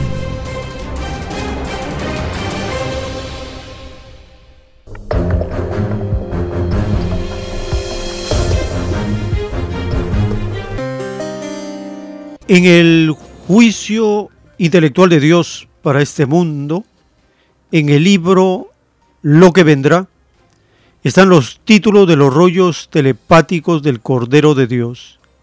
El título 2960 dice el Divino Padre Eterno, en la prueba de la vida, muchos dieron muchas clases de malos ejemplos. Entre las muchas, estaba el derroche de tal o cual cosa. Todo extraño derroche se paga por moléculas en que el derrochador pierde una futura existencia de luz por cada molécula.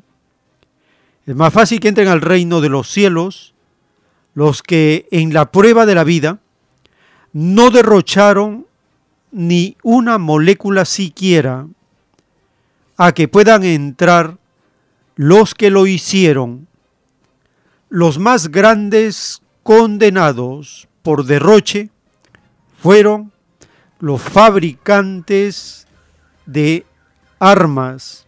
Sobre ellos recae fuego eterno y ley de maldición a los fabricantes de armas y a los que las usaron, más les valdría no haber nacido en este mundo, porque ellos no encontrarán misericordia en el Hijo de Dios, tal como ellos no la tuvieron para con el mundo en la prueba de la vida, escrito por el primogénito solar, Alfa y Omega.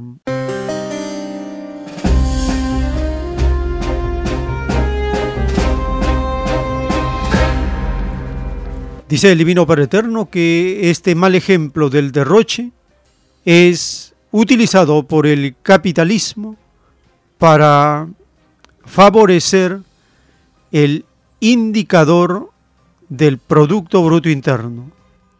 Todo desperdicio es utilizado para incrementar el Producto Bruto Interno, es decir, el indicador, la métrica. Toda contaminación, toda destrucción es medido como algo positivo en el Producto Bruto Interno. Esto en una economía racional no puede ser sostenido, no puede durar eternamente, no puede durar mucho tiempo. Estamos compartiendo los segmentos del episodio publicado en Kaiser Report en español de la insurrección global contra la ocupación bancaria. El escritor y filósofo Charles Smith en este siguiente segmento hablará de cómo el desperdicio es utilizado para aumentar el Producto Bruto Interno. Esa economía no es sostenible. Se tiene que buscar nuevas formas de medir la economía y menciona también un efecto de esta economía irracional del capitalismo. Hay cantidades alarmantes de muertes por sobredosis en Estados Unidos y se menciona de la urgencia de un reinicio. Compartimos este siguiente segmento de Kaiser Report en español.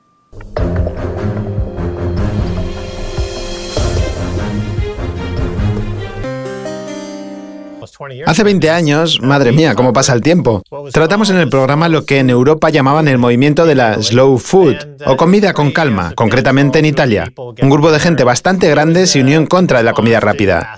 Las cadenas de comida rápida estadounidenses comenzaron a expandirse por Europa y Starbucks se introdujo en Italia, cuna del café expreso, lo que allí consideraron un gran sacrilegio. ¿Cree que este será el modus operandi de aquí en adelante? Un modo en el que, por ejemplo, la cultura de la recompensa instantánea que proporciona la comida rápida nos ha llevado hasta el punto de rechazarla ahora como sociedad? Esa es mi primera pregunta. Por otro lado, también es cierto que si se elimina el negocio de la comida rápida y la recompensa instantánea, también se pierde una gran parte del PBI de muchos países. Charles. Ahí es donde volvemos a tocar el tema de la energía. El statu quo que tenemos ahora se resume en que el desperdicio es crecimiento. Cuanto más desperdiciemos, mayor PBI tendremos. Nos pasamos la vida en atascos quemando millones de litros de combustible y decimos que eso es fantástico porque tenemos que comprar más.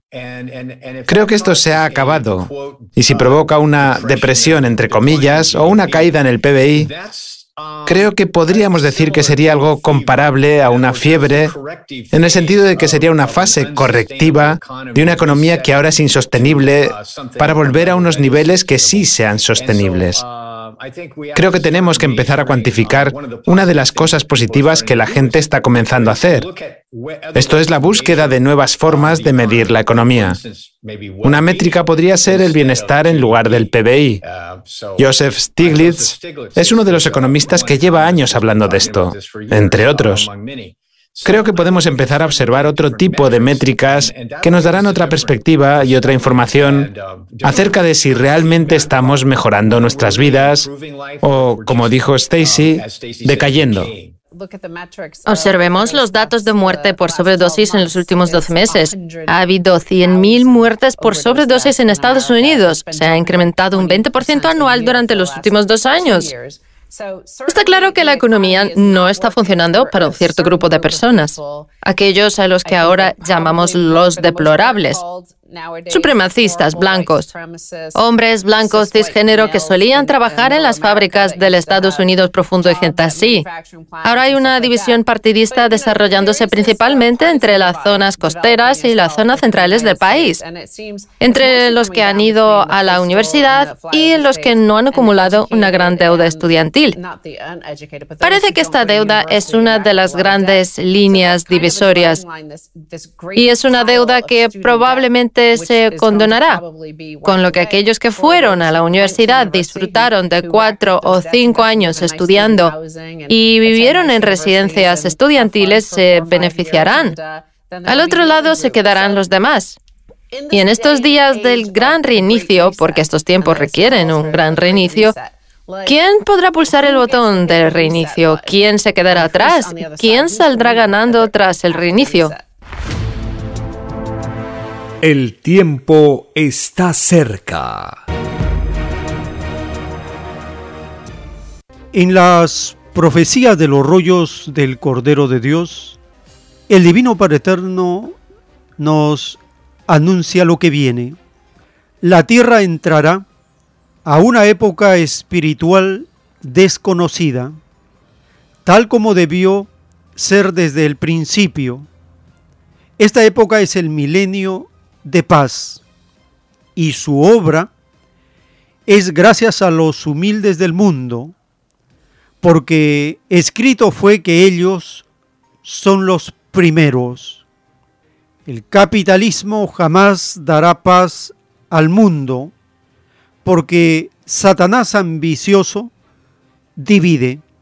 Solo una unidad común y con nueva moral dará paz al mundo esta paz la encabezará el Cordero de Dios, como fue escrito muchos siglos atrás, escrito por el primogénito solar, Alfa y Omega.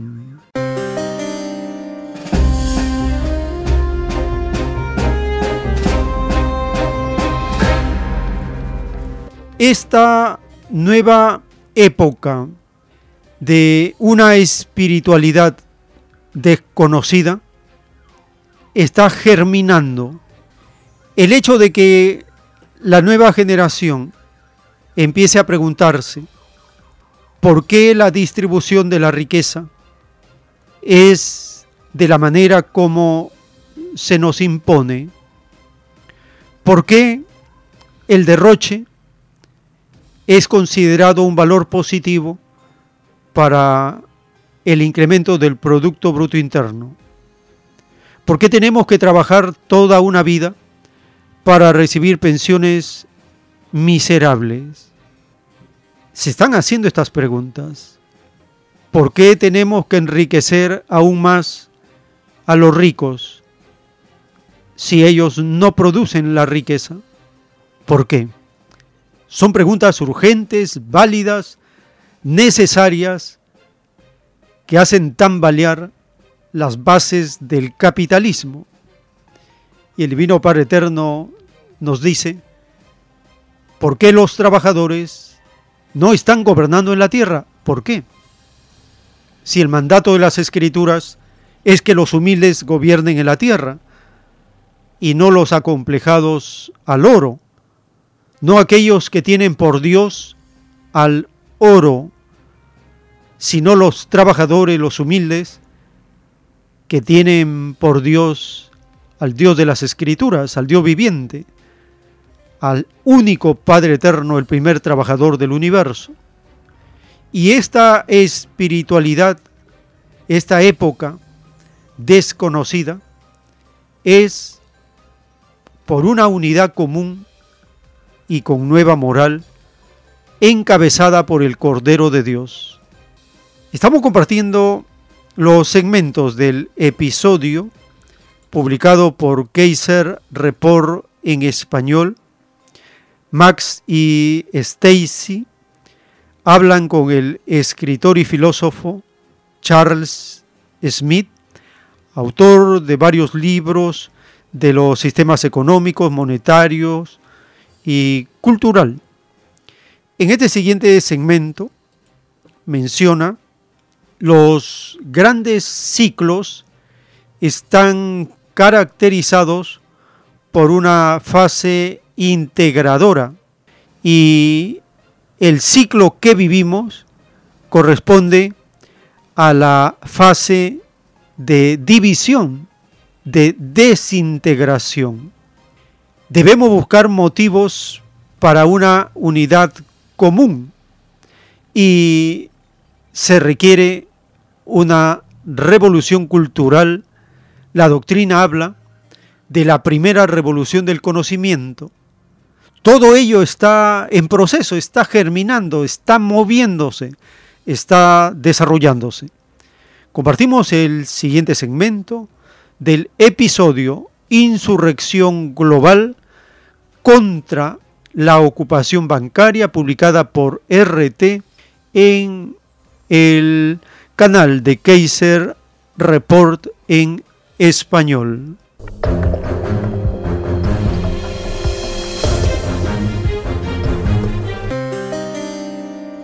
Es una muy buena pregunta. Y para contestar, me apoyaré en el historiador Peter Turchin, una persona que menciono mucho y habla de los grandes ciclos a los que Max se refería anteriormente.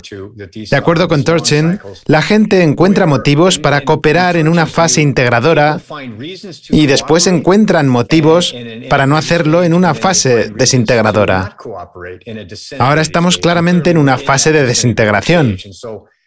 Creo que el proceso que queremos fomentar es el de encontrar motivos para cooperar a pesar de las grandes diferencias políticas o de las preocupaciones regionales. Hay una gran variedad de motivos para la fragmentación, pero también hay muchos motivos para cooperar. Creo que vamos a tener que buscar estos motivos y, en mi opinión, esto requerirá una revolución cultural en la política. La señal que yo busco y me parece que estamos empezando a observar es el descontento y desagrado respecto a los dos grandes partidos políticos junto al deseo de encontrar algo en lo que todo el mundo pueda colaborar como podría ser un tercer partido que surgiese de la nada, o quizá un grupo de nuevos políticos que comiencen a ganar elecciones por ser independientes y no parte de un partido político. Creo que hay terreno para el encuentro, pero se ha perdido entre toda la fragmentación. Las cosas siempre comienzan a moverse a nivel local si buscamos el lugar donde comienzan las revoluciones culturales, probablemente las encontraremos a nivel local, en el estrato más bajo de la economía, nunca al revés. Los grupos de presión que entregan miles de millones a los políticos no van a ser los que fomenten las reformas. Estas siempre llegan desde las comunidades más pequeñas, que eligen líderes que no dependen de partidos y quieren encontrar espacios en común. Creo que este es un buen argumento frente a la censura. Cuando existe mucha censura, termina por desarrollarse una monocultura. Esto es lo que ha sucedido durante la Revolución Cultural China, aunque bueno, No es de lo que estamos hablando. Durante momentos extremos de convulsión económica y durante cambios de ciclos, los más abiertos de mente, los más bocazas, los disidentes, los mutantes, los raritos, todos estos son los que dan un paso al frente porque en ese momento las habilidades que parecían inútiles el mes anterior ahora se convierten en algo necesario y valorado. Así es como funciona la selección natural. La censura no hace más que limitar el potencial de la especie para la supervivencia. Porque si hay censura, cuando las condiciones cambian no tenemos agilidad para sobrevivir. Nos perdemos y somos arrastrados por el viento. En mi opinión, la censura es algo contra lo que tenemos que luchar vigorosamente. Es algo muy peligroso. ¿Qué opina usted, Charles? Me alegro de que lo comente, Max, porque su analogía del mecanismo es perfecta. La selección natural funciona gracias a la existencia de variantes, que en los humanos conocemos como ascendencia. Es lo que usted mismo ha dicho, las ideas diferentes comienzan en los márgenes y poco a poco se mueven hacia el centro. Y así es como avanzamos.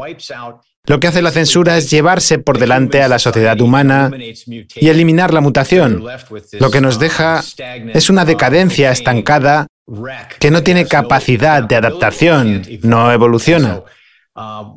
Una de las ideas que me parecen más importantes es que la sociedad y la política deben evolucionar conjuntamente. Volviendo a su analogía, deben existir una disidencia y distintas opiniones políticas, pero también debe haber innovación social. A veces nos olvidamos de la contracultura que se vivió en los 60 y principios de los 70 del siglo pasado. Esta contracultura representaba principalmente la búsqueda de nuevas formas de vivir, ganarse la vida y ser productivos. El tiempo está cerca. Le recordamos las actividades culturales de los domingos en Vegetalia, Camaná 344, en el Cercado de Lima. Los domingos a partir de las 3 de la tarde, conversatorio con los asistentes para que puedan apreciar las copias de los rollos telepáticos, los materiales para la difusión, volantes, folletos, la bandera del milenio de paz. Se está compartiendo el folleto El mundo será regido por los mismos que fueron explotados, grandes revelaciones del Divino Padre para la transformación social, del planeta social, espiritual, de la humanidad. Y a las 4, conferencia, este domingo 9 de enero de 2022, el tema de la ecología y el medio ambiente, cómo la naturaleza viviente se expresa en el final de los tiempos. El ingreso para estas actividades es libre también puede visitar en Lince, en la avenida Canevaro 469, el restaurante vegetariano Fuente Natural, de lunes a sábado a partir del mediodía, para que solicite informes, folletos y volantes, volantes y calendarios para el año 2022. También informes de la doctrina del Cordero de Dios.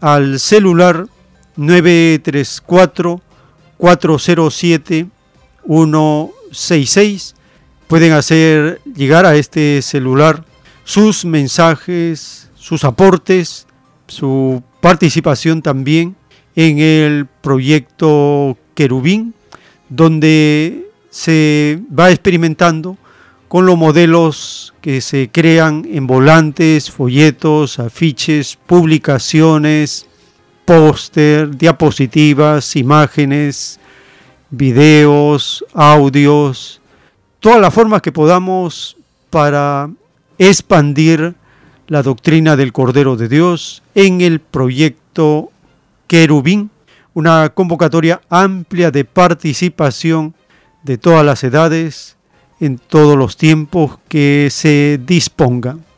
Ahora llegamos nuevamente a un segmento de llamadas, teléfonos en cabina 471 1898 681 1152 Tenemos una comunicación. Aló, su nombre. Buenos días. Buen día. Programa Radio Cielo, el tiempo está cerca, ¿no? Ah, sí, adelante hermano. ¿De dónde nos llama? De Lince. Adelante, le escuchamos. Quiero hacer una pregunta sobre cómo cree este programa de que debía actuar a la población frente a la exigencia de la vacuna con una sustancia que no está probada científicamente y se emplean todos los medios de, comunicación masiva que influyen bastante en la población y lo han atemorizado. Entonces, el Estado tiene sus medios de comunicación, que es Radio Nacional, televisora, también que se debería exigir para que se convoque a un debate, por ejemplo, entre médicos que están a favor de la vacuna y médicos que están a favor de la vida, de la salud, si eso sería factible. Gracias. Muchas gracias por su participación y ese debate está abierto en muchas naciones en el planeta, es un debate abierto en esta etapa de experimentación de los llamados científicos del mundo occidental y también está en debate el aporte de la medicina y los avances de los países socialistas como China, Cuba, que tienen ellos avances en las vacunas. Tenemos una nueva comunicación. Aló, su nombre. Aló, buenos días. Adelante, le escuchamos. Sí, eh, ahorita en estos tiempos nosotros estamos viviendo ya una dictadura universal. Y esa dictadura se ha dado a que los pueblos que todavía vivimos todavía en una ignorancia bastante tremenda por la razón de que siempre estos gobiernos neoliberales que se han arrodillado ante el Fondo Monetario Internacional nos tienen de esta manera, en el sentido de que el capitalismo nunca ha hecho nada para sacar adelante los pueblos, sino para poder engañar, robar, matar, y esclavizar sobre todo, así como lo dice el Padre Eterno en sus palabras y en sus divinos libros. Es bueno de que el pueblo comience a, a enterarse de lo que está pasando mediante esta doctrina de alfa y omega. En las redes sociales siempre están viendo la manera de calumniar, de dejar mal a los gobiernos populares como el que estamos viviendo, y hasta el momento la gente piensa de que es fácil meterse con un poder económico donde tiene todo lo suficiente para poder destruir a los pueblos, ya que tiene al ejército, al Congreso, los medios de comunicación. Entonces, el pueblo no entiende eso. Yo creo que nosotros, los que vivimos en estos pueblos ricos que Dios nos ha dado por, el, por para poder vivir de una manera bastante conforme, ya sea en la educación, en la salud, etcétera, nosotros debemos de decir eh, que e, este, este capitalismo que hemos vivido siempre y nos han tenido siempre eh, engañados, eh, guiados por ciegos, entonces nosotros tenemos que ver la manera de tomar la decisión de aprender lo que en estos tiempos que esta doctrina nos está, nos, nos está enseñando y nos está sacando la venda de los ojos, que es alfa y omega, mi estimado Dios. Gracias. Muchas gracias, hermano, por su participación. ¿De Ya. dónde se está comunicando? Ya, de San Juan de Miraflores. Adelante, hermano, le escuchamos. Yo me ratifico antes de la tercera este, presentación de un señor que llamó que por qué no se difunde acá en el gobierno. Usted le dio una respuesta que está a nivel mundial, a, nivel de Europa, pero es- ese señor está reclamando por medio de la emisora que es del gobierno que es este Radio Nacional, Televisión, eso, ¿por qué no hacen esos debates? Por favor, ayúdenos y que introduzcan eso a nivel de toda la emisora que es eh, Radio Nacional, Televisión y esta prensa que es traicionera, nos está engañando al pueblo porque nos están obligando a vacunar. Y eso no es justo. Por favor, encarecidamente, le suplico que, por, que haga esa campaña para que estos señores del gobierno tomen esas acciones. Permitan que estos médicos que están a favor de la vida quieren exponer su conocimiento. No podemos ser condominados el, el Perú por una simple pon el hombro por el Perú. Qué bonita gracia hacen estos señores de la prensa que nos engañan sistemáticamente. Muchas gracias y hasta otra oportunidad que le siga dando fuerza a Radio Cielo. Gracias. Gracias por su participación. Así terminamos este segmento de llamadas.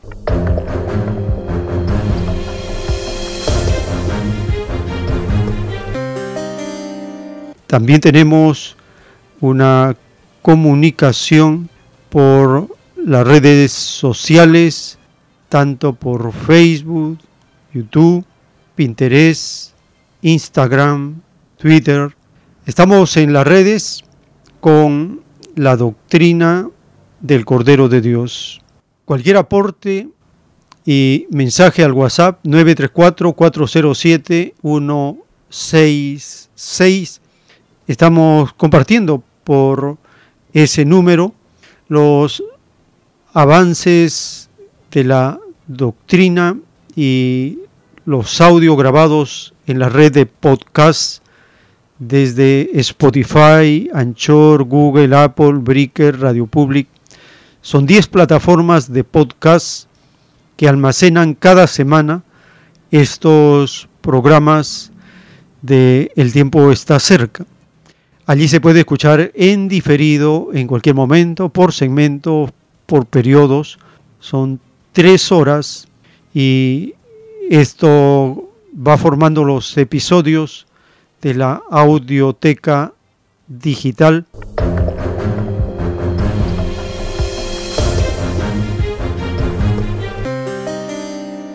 Les invitamos a seguir acompañándonos. Tenemos más audios para compartir en la siguiente hora. Por gracia del Divino Padre, vamos a continuar.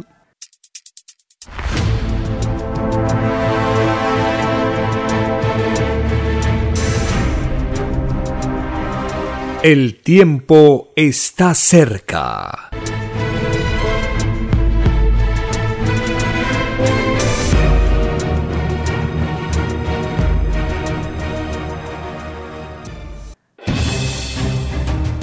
El tiempo ha llegado.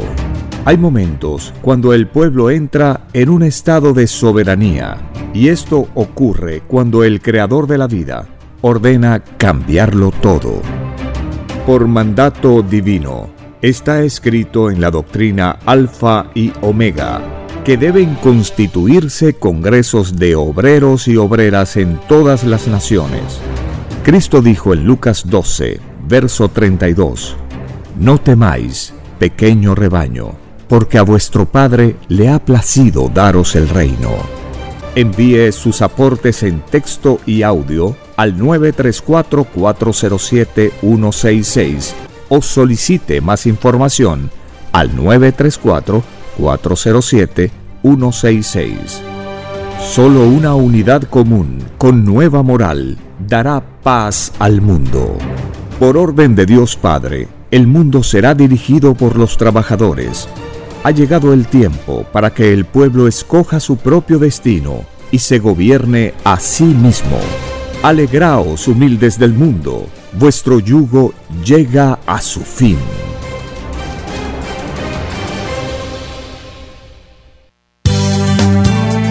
Es Radio Cielo. Una nueva era de la radio en el Perú.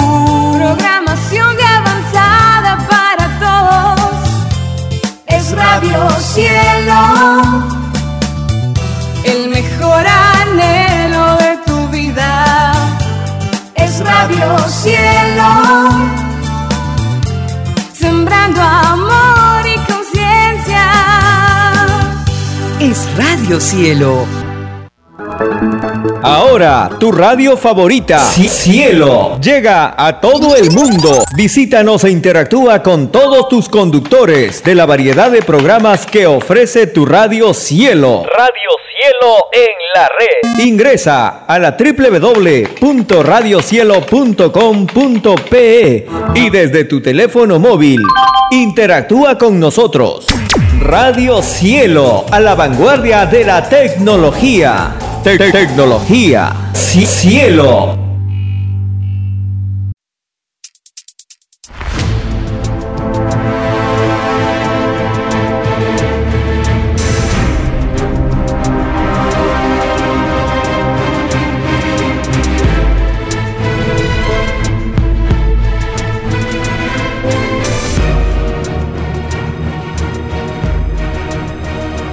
Porque los acontecimientos de la prueba de la vida no se detienen. Porque todo tiene un principio, un desarrollo y un fin. Estamos compartiendo. El tiempo está cerca. Una gran oportunidad para cambiar nuestros destinos y la vida. El cambio de costumbres provocará la caída del sistema de vida, de las leyes del oro. Los acontecimientos le salen al encuentro a las criaturas. Una nueva revelación, escrita por el primogénito solar, Alfa y Omega, se extiende por el mundo. Ciencia celeste, nueva moral filosofía común, justicia divina. El tiempo está cerca.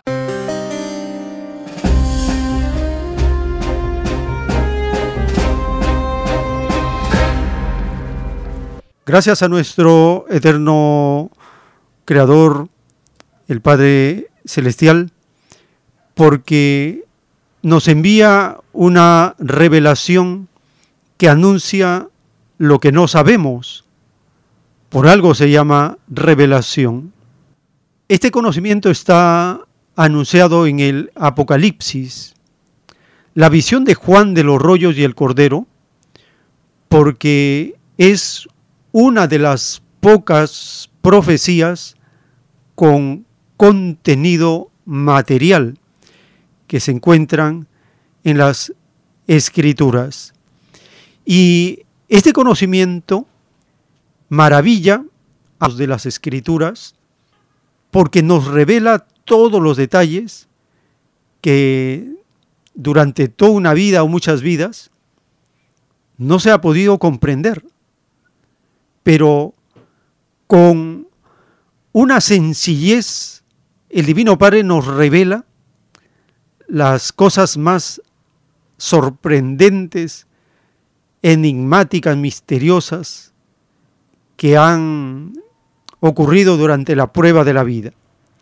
Ahora, en esta nueva etapa del juicio de Dios para la humanidad, escuchando al autor de la ciencia celeste, en los cassettes que él permitió se le grabaran cuando estaba en Lima, en el periodo de 1975 a 1978, en esos años se hacen estas grabaciones. Él habla del bautizo y también de cómo los religiosos tienen un juicio porque ellos excluyeron a la ciencia en la explicación.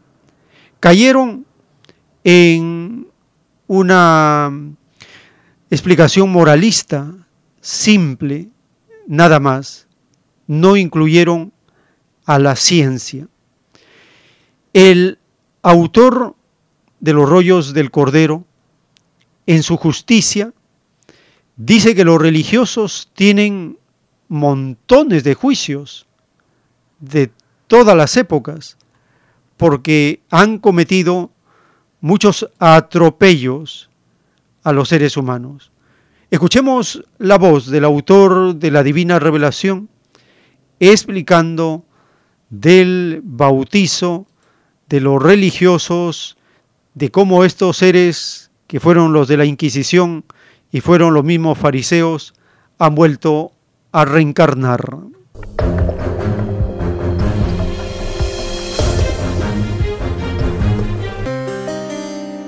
Ustedes saben que el bautismo es a base de agua. Y ese sacramento a base de agua significa que donde se hizo la molécula de agua, se hizo uno. El bautismo es un reconocimiento a los elementos creados por Dios. Ahora viene una explicación toda en ciencia. Eh, lo- los religiosos le daban explicación moralista. Ellos no incluían la ciencia en los religiosos. Y ellos tienen juicio por no tomar en cuenta la ciencia en su forma de fe. La ciencia se queja delante de Dios en sus leyes de ciencia. Ellos fueron a través de los siglos moralistas nomás. El bien y el mal, el bien y el mal. Y una extraña moral. Porque incluía la división de los hijos de Dios. Tienen montones de juicios los religiosos. No solo el juicio como individuo, tienen montones que se explican en los rollos. Eso les pasa por ser absoluto en la forma de fe. Ellos en la Inquisición, ¿cuánto no hicieron? No mataban en nombre de Dios, eso se paga. Y los horrores de la Inquisición se ven en la televisión solar. Y yo veo que todo el mundo cristiano llorando. Y nosotros seguíamos a criminales, Dios mío. Espíritu duerme en la vida. La escena. Y casi todos los de la Inquisición son los mismos espíritus religiosos que pidieron a Dios nacer de nuevo para vencer sus imperfecciones. El Padre dice de los religiosos, como todo espíritu hijo nace de nuevo, para conocer vida nueva, porque una existencia no basta para saberlo todo, porque es infinito, una existencia es corta. El Eterno le ofrece a sus hijos cuánta existencia quieren sus hijos, porque Él es infinito. Entonces dice Él, estos religiosos hijitos que dividieron a mis hijos en la tierra, son los mismos fariseos del pasado. En otras humanidades, en otros planetas, también me dividieron a otros hijos, otros rebaños planetarios. Ya estará mi hijo en mi divina presencia pidiendo otra oportunidad, no dividir a nadie. Esto se repite, hijo, en grado infinito. Porque una inclinación del espíritu, una tendencia, muchas veces se demora mucha existencia en vencer del espíritu. A veces vence rápido, a veces le cuesta. O sea, como para toda tarea, digamos, a algunos les es más fácil. Justamente. El libre albedrío que se pide a Dios es así. Uno avanzan primero, otros avanzan después. El tiempo está cerca. En los rollos del Cordero de Dios, el Divino Padre Eterno nos revela del primogénito solar Cristo. Escrito fue, la fe mueve montañas, pues con la fe avanzan todas las virtudes del Espíritu, y al avanzar, el Espíritu adquiere mayor poder mental sobre la materia. Mi divino Hijo primogénito lo probó. Si él no tuviera fe, el mundo nunca le habría conocido, porque sin la divina fe nunca se habría ofrecido para salvar a una humanidad. Mas, dad las gracias al Creador, pues así lo permitió.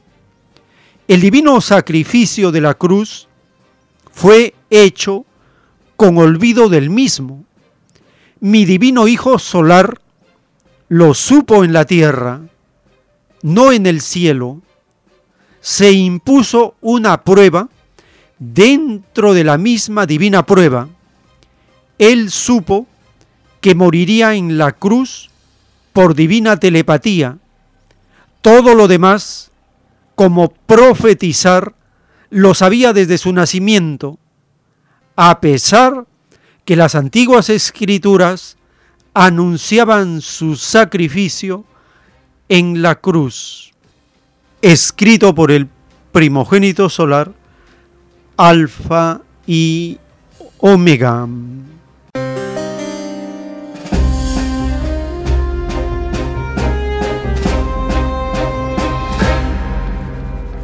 Este párrafo de la Divina Revelación nos permite comprender las circunstancias, las profundas sensaciones del Hijo de Dios cuando está en los días previos y en todo ese momento del complot para asesinarlo. Estamos compartiendo el capítulo 26 del libro de Mateo. En esta segunda parte se menciona de la oración de Cristo en Getsemaní, también su arresto, cómo es llevado ante el concilio y la negación de Pedro. Compartimos la segunda parte del capítulo 26 del libro de Mateo.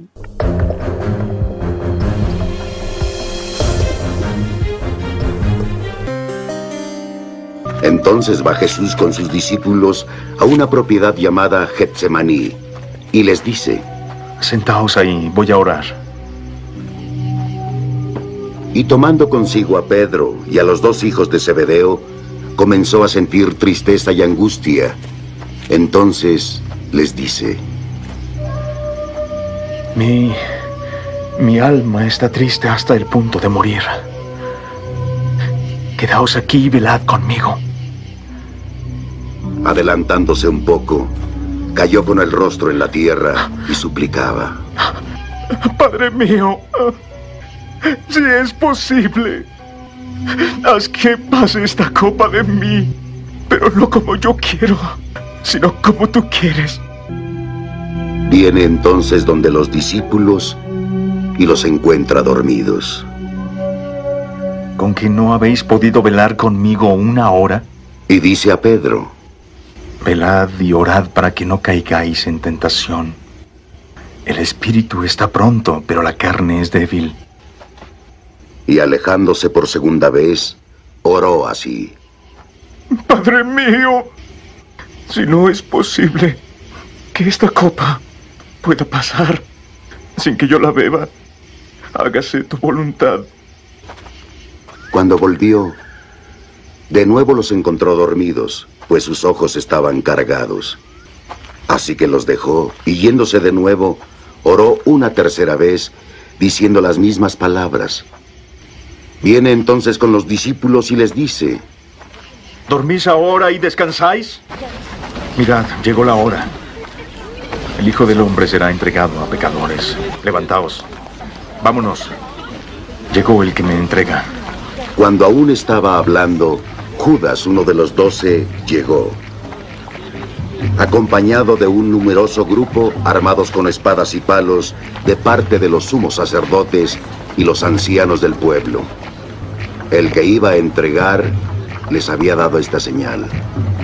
Al que bese es el hombre. Prendedle. Acercándose a Jesús, Judas le dijo, Salve, rabí. Y le dio un beso.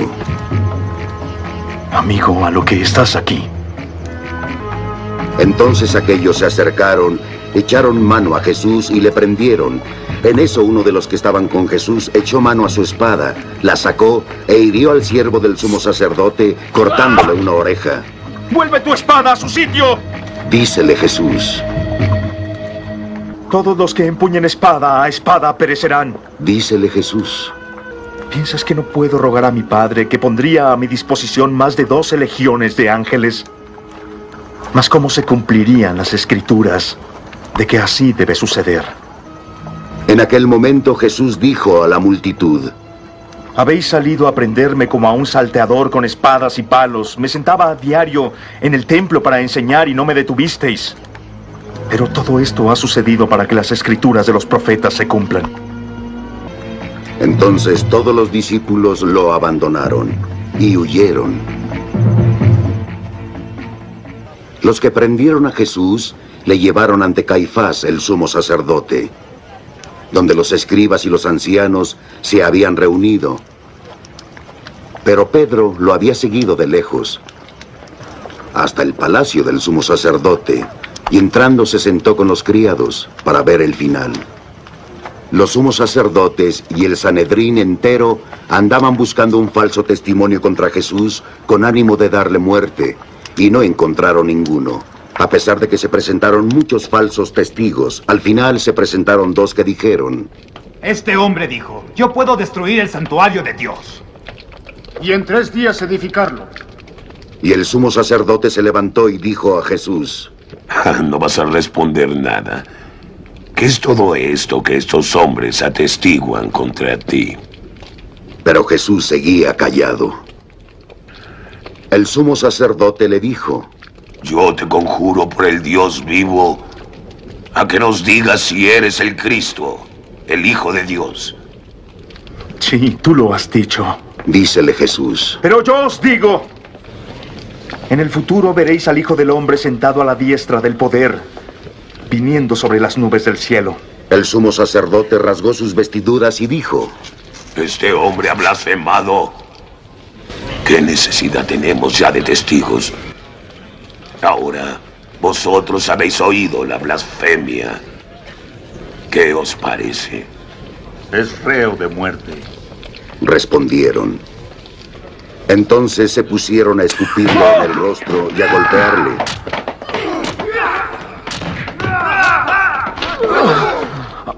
Otros a bofetearle, diciendo, Adivínanos, Cristo. ¿Quién te golpeó? Pedro estaba sentado fuera en el patio y una criada se le acercó. También tú estabas con Jesús el Galileo. Le dijo, pero él lo negó delante de todos. No sé de qué estás hablando. Le dijo. Cuando salía al portal, lo vio otra criada y dijo a los que estaban allí. Este hombre estaba con Jesús el Nazareno. Y de nuevo lo negó con juramento. Yo no conozco a ese hombre. Poco después, los que estaban allí se acercaron a Pedro, diciendo, Ciertamente eres uno de ellos. Tu misma forma de hablar es tu denuncia. Entonces él se puso a echar imprecaciones y a jurarles. No conozco a ese hombre. Inmediatamente cantó el gallo. Y Pedro se acordó de aquello que le había dicho Jesús. Antes de que el gallo cante, me habrás negado tres veces. Y saliendo afuera, lloró amargamente.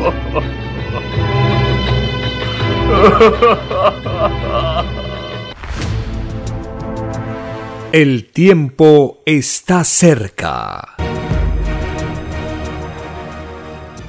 En el juicio intelectual de Dios para este mundo, en el libro Lo que vendrá, están los títulos de los rollos del Cordero de Dios dictados por el Divino Padre Eterno. El título 1110. Todos los que impusieron impuestos en el extraño sistema de vida del oro, no entrarán al reino de los cielos. Estos espíritus serán acusados de cómplices de la bestia, así como ellos impusieron extraños tributos a otros, así también a ellos les impondrán cargas en otras existencias, en otros mundos. Todo el que estaba a cargo de extraños impuestos tiene que enfrentar en el reino a un infinito ejército de poros de carne que pertenecían a los cuerpos físicos de los que tuvieron que pagar el extraño tributo, escrito por el primogénito solar, Alfa y Omega.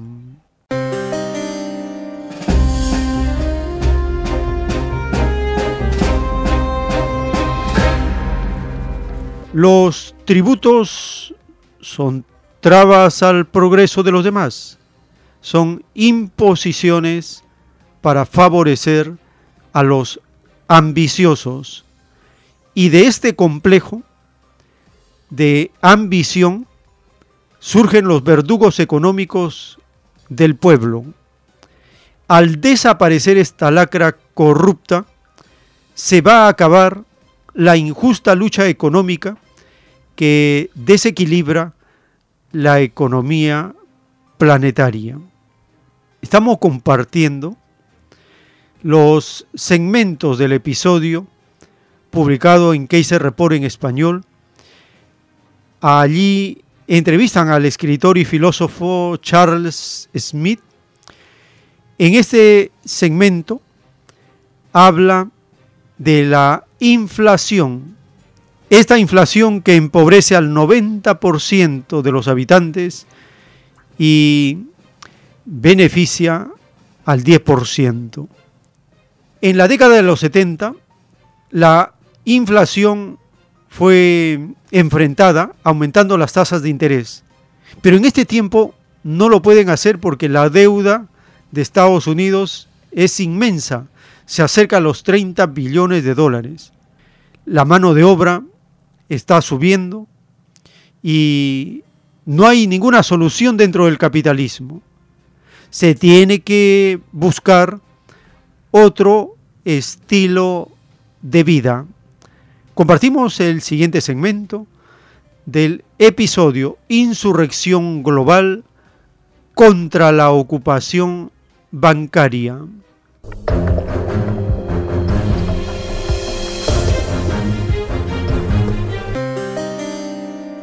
Bienvenidos de nuevo al especial de Kaiser Report de fin de año con los mejores de los mejores. Hoy nos acompaña Charles Hugh Smith. En su web of2minds.com podrán encontrar mi receta para el soufflé de nueces de macadamia. O al menos eso estoy intentando, que la publiquen, pero se resisten a hacerlo. Pero bueno, Charles Hugh Smith, hablemos de inflación y deflación, un tema del que ya llevamos hablando una década. Ahora mismo nos encontramos en la situación que ya anunciamos que llegaría, una inflación por toda esta disparatada inversión de dinero. Pues llegó y se nos dijo que sería algo temporal, pero Jay Powell ahora dice que no, que no es temporal, sino que es un periodo cíclico inflacionario. La izquierda nos dice que es bueno porque aumenta la velocidad del dinero, lo cual significa más empleo y en principio más impuestos. Tal y como lo entiendo, la izquierda está intentando construir un discurso en esta línea. ¿Usted qué opina? Es un tema muy interesante. En la primera parte del programa hablábamos de ciclos y este es otro gran ejemplo. Durante décadas hubo una inflación muy baja, pero ahora ha aumentado de golpe. Y ese es un gran problema, porque empobrece al 90% de la población más pobre. El 10% más rico, que controla el capital y los negocios, solo necesita subir sus precios para mantener los efectos de la inflación a raya. Sin embargo, el 90% restante, que depende del trabajo para sobrevivir, acaba empobrecido porque suban lo que suban los salarios, la inflación siempre estará por encima. Durante la década de los 70 fueron capaces de contener la inflación aumentando las tasas de interés, creando así una recesión que contuvo la actividad económica y mantuvo esta inflación a raya. Ahora hay tanta deuda circulando por el sistema que no es posible hacer lo mismo. Estamos entre la espada y la pared. ¿Y qué hacemos aquellos de nosotros que no tenemos cientos de millones de dólares por la casa? Creo que está claro que imprimir dinero por imprimirlo no va a solucionar nada, que es por lo que aboga la teoría monetaria moderna que tanta gente apoya pero que en realidad no es compatible con el sentido común. Si creamos billones de dólares en el suministro monetario, pero el suministro de bienes y servicios se mantiene estancado, lo único que pasará es que esos bienes y servicios añadirán un cero a su precio y eso no soluciona nada. La mano de obra por fin está ganando un cierto poder político gracias al cual por lo menos están dejando de perder terreno a gran velocidad. El coste de la mano de obra tiene que aumentar para que la gente pueda sobrevivir, pero eso tampoco soluciona nada. Así que entonces, ¿qué hacemos? Creo que la solución pasa por plantearse otro estilo de vida que no esté basado en la deuda y no sea tan dependiente de las cadenas de suministro mundiales y las cadenas de suministro empresariales. Dicho de otra forma, tenemos que reducir nuestra exposición a las fuentes de inflación.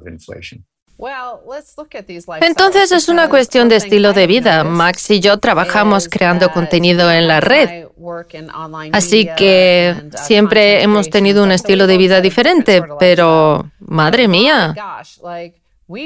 Da igual a qué hora salgamos, en cualquier momento del día es hora punta. Todo estaba rotado de gente. Parece que hemos vuelto a los locos años 20. La gente sale, gasta dinero, disfruta, se ríe. La gente se está gastando todo el dinero gratis que el gobierno les ha dado. Hay muchísimo dinero circulando y las acciones están en máximos históricos. Lo mismo que el mercado inmobiliario. El tiempo está cerca. En la doctrina del Cordero de Dios, el Divino Padre Eterno nos habla de la llegada de la revelación. Llegaron los tiempos de la divina revelación y el mundo es un caos inmoral por falta de humildad. Los espíritus humanos sucumbieron ante el orgullo y la soberbia. Todos están influenciados por la ilusión pasajera y mundana, por la ciencia del bien. Se repite una caída más en el género humano, pues habéis tenido muchas causas en otros mundos. No os extrañéis. El espíritu nace de nuevo para acercarse a su creador. Cada existencia que habéis tenido no ha sido fácil. Todo cuesta en las vidas de los planetas. En todos existe, te ganarás el pan con el sudor de tu frente, dentro de sus propias leyes. El olvido de lo que se prometió en el reino de los cielos causa el llorar y crujir de dientes. Así ocurre siempre en los mundos de la carne, cuyas criaturas están empezando a perfeccionar sus sentimientos. Escrito por el primogénito solar, Alfa y Omega.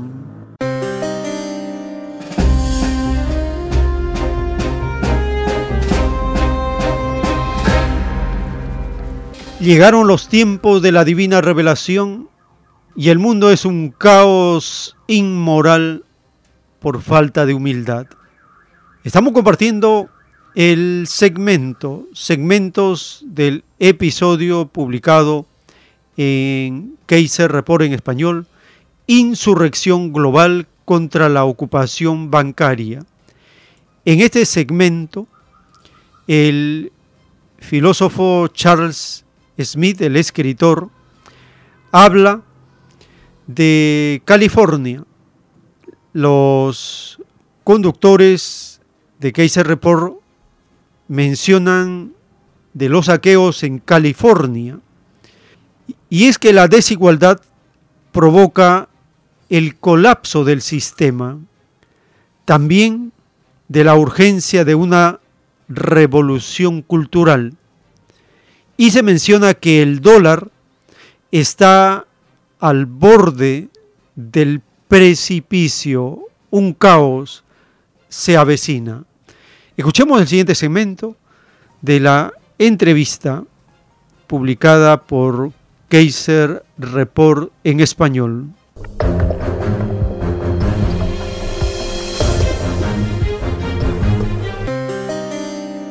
En la otra cara de la moneda tenemos 100.000 muertes por sobredosis y el bochornoso espectáculo de California, donde se están dando casos de saqueos masivos.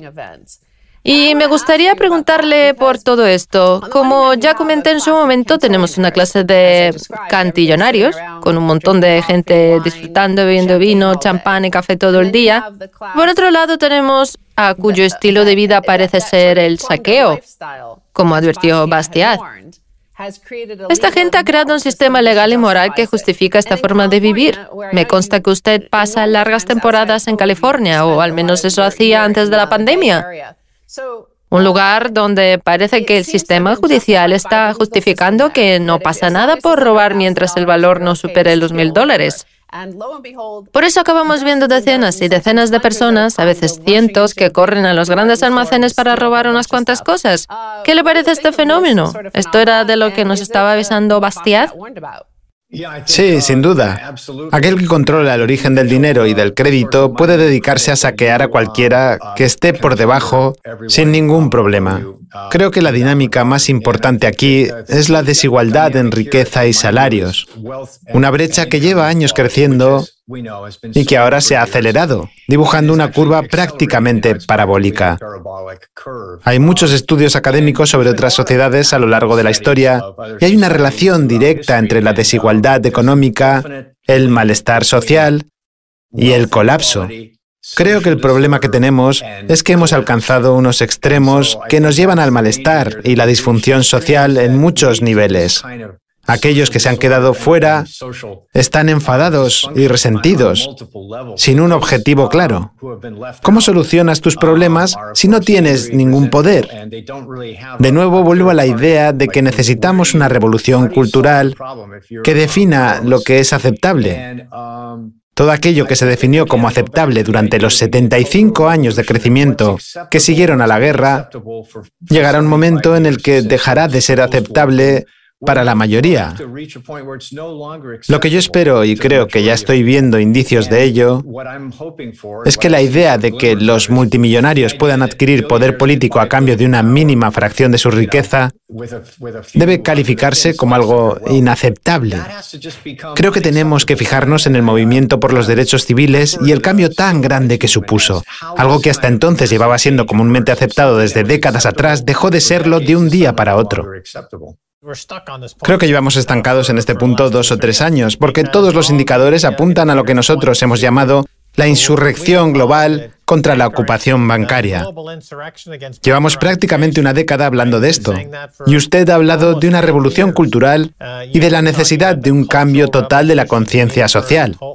Lo que sabemos desde un punto de vista económico es que desde hace un año el poder habla de una deflación porque se han dedicado a acumular todo el dinero y comprar activos mientras todos los demás vivíamos en la más absoluta austeridad.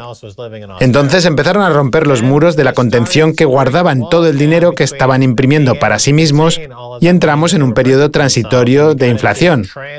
Y ahora estamos en un periodo prolongado de inflación que nos está conduciendo hacia la hiperinflación. Tal y como yo lo veo, la confianza en el dólar estadounidense, la moneda de reserva mundial, está al borde del precipicio. Y esto significa que nos aproximamos a un periodo increíblemente caótico. No creo que vaya a suceder una revolución cultural orquestada, Charles, sin pasar por un tiempo de caos absoluto. ¿O acaso me estoy perdiendo algo? El tiempo está cerca.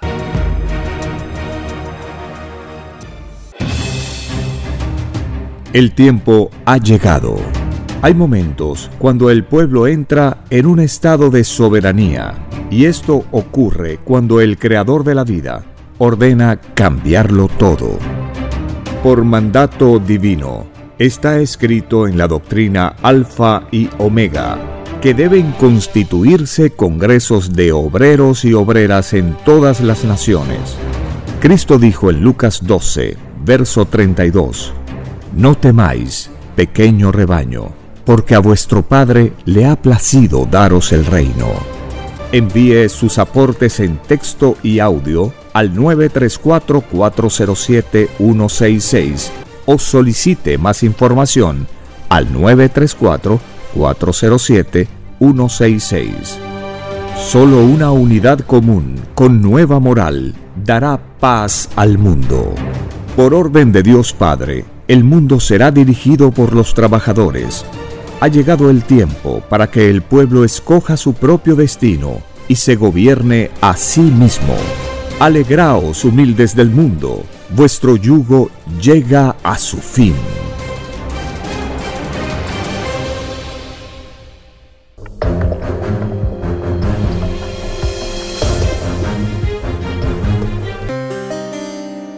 En los rollos telepáticos del Cordero de Dios se profetiza la autodestrucción del capitalismo.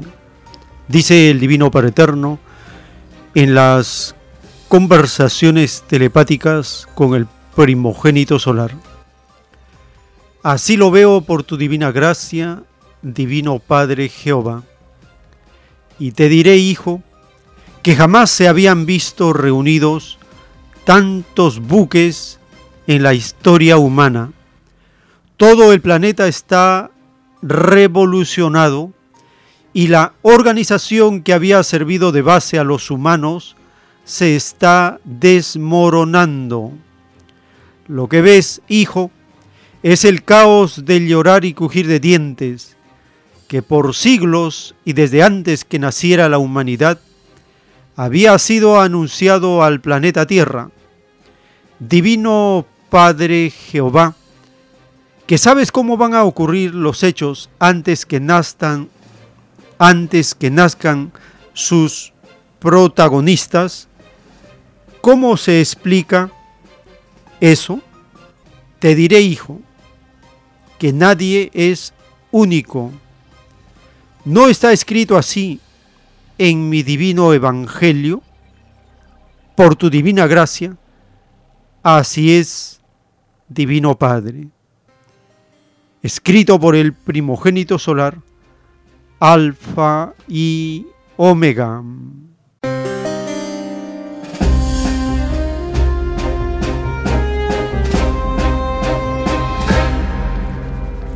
En el capítulo 7 del libro de Ezequiel, en el Antiguo Testamento, está escrito en el verso 19, arrojarán su plata en las calles y su oro será desechado. Ni su plata ni su oro podrá librarlos en el día del furor de Jehová. No saciarán su alma, ni llenarán sus entrañas, porque ha sido tropiezo para su maldad. Ezequiel capítulo 7, verso 19 en el Antiguo Testamento. Estados Unidos está imprimiendo desde que empezó esta llamada pandemia mundial, está imprimiendo billones de dólares sin control. Esta es una de las causas de la inflación a nivel mundial. En este segmento final del episodio publicado por Kaiser Report, en la entrevista al escritor y filósofo Charles Smith, hablan de este reparto del dinero gratis, que es dinero falso, y cómo hay escasez de petróleo, de litio. Hablan de la situación de la llamada clase media, de la necesidad de reiniciar la economía y finalmente de su libro, el mensaje de su libro es no participar. Esto significa observar cómo el capitalismo se autodestruye, no salvarlo. Todo lo que haga el capitalismo en este tiempo es para su destrucción. No hay que impedir que lo haga. Hay que dejar que siga autodestruyéndose, porque en eso viene la liberación de la humanidad. Escuchemos el cemento final de este episodio de Kaiser Report en español.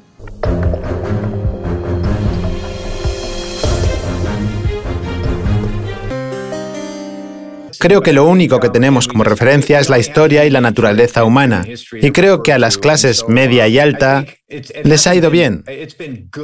Como usted comenta, el aumento del suministro de dinero ha favorecido que una parte llegue al 10% más rico y un poco más ha alcanzado al resto de la población gracias al dinero gratis que se ha repartido. Pero bueno, todo eso es dinero falso, por decirlo de alguna manera. Es dinero que no se creó gracias a la creación de algo de valor, sino que procede de la nada. Esto implica que hay un subidón de azúcar inicial y que solo puede hacerse una vez. Se puede crear dinero falso partiendo del aire lo repartes y la gente se dedica a gastarlo. Pero eso no soluciona el problema de la escasez.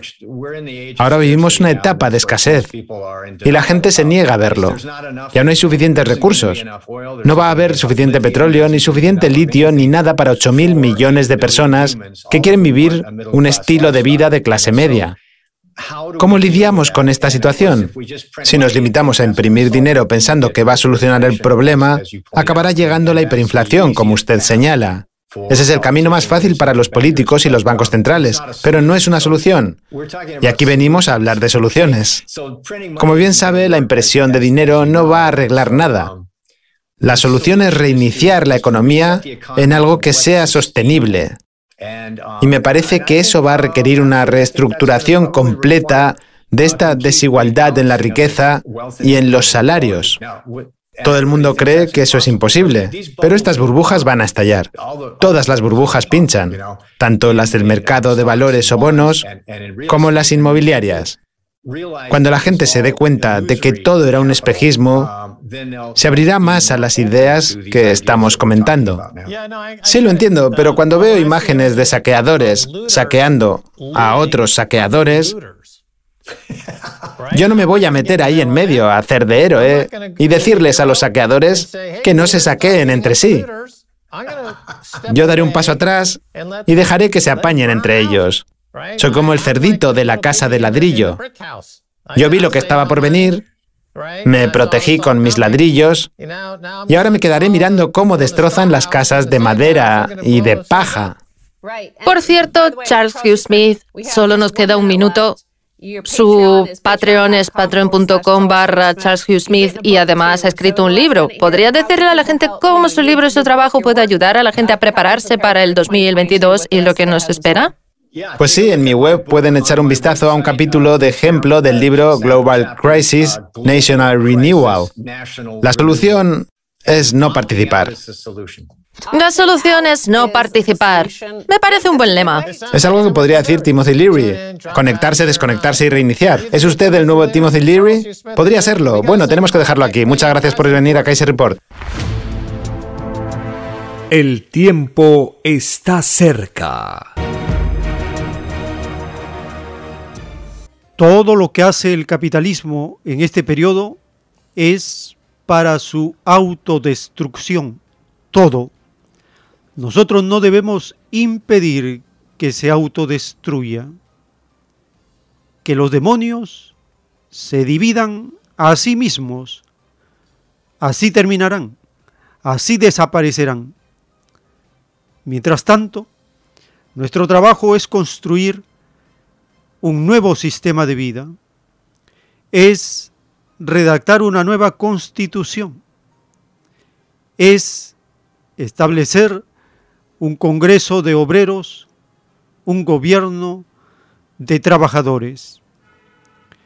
El profesor Pedro Castillo es el último presidente de esta constitución ilegítima de la mafia Fujimori es el último presidente de este ciclo. Con él no nace lo nuevo, con él muere lo viejo. Es parte de lo que va a desaparecer. Es parte del el caos y la autodestrucción del capitalismo. Nosotros, conociendo estos ciclos, estas etapas, debemos dedicarnos a construir el nuevo sistema de vida y ese sistema de vida está basado en la igualdad, opuesto al capitalismo. Una de las formas que va a tomar el nuevo sistema de vida es el Congreso de Obreros. En los rollos telepáticos está escrito el Divino Congreso chileno será divinamente constituido por mis hijitos del divino trabajo, por mis divinos obreritos, los únicos que deberían haber gobernado al divino rebaño primogénito. Es decir, que primero están los humildes y jamás los que se constituyen superiores a ellos. Sí, Hijo Divino. Así es y así será por los siglos de los siglos. Sí, hijito, así es. Esta divina justicia lo es también para todas las demás patrias, para todos los divinos rebaños, pues mis divinas leyes lo son para todos iguales. Sí, hijito, así será juzgado el maldito materialismo, yugo del planeta Tierra. Solo un divino Padre solar puede hacerlo, pues la maldita filosofía del materialismo solo descansa en un maldito capricho pasajero, el que ha creado una falsa forma de la divina eternidad. Sí, Hijo Divino, así es. La única causante del dolor humano es la maldita secta vaticana. Atrasado tiene al mundo terrestre en veinte divinos siglos. Sí, Hijo Divino. Así es y así será hasta la total divina justicia de este maldito árbol filosófico, que de raíz será arrancado. Sí, Hijo Divino. Así es y así será por los siglos de los siglos. Sí, Hijo Divino, así es. En tu divina patria chilena se creará el primer divino Congreso de Obreros, pues lo será por mandato divino Sí, Hijo Divino. Así es y así será por los siglos de los siglos. Esta divina orden se propagará a todas las naciones, pues escrito está que el proletariado será mi divino rebaño, escrito por el primogénito solar, Alfa y Omega.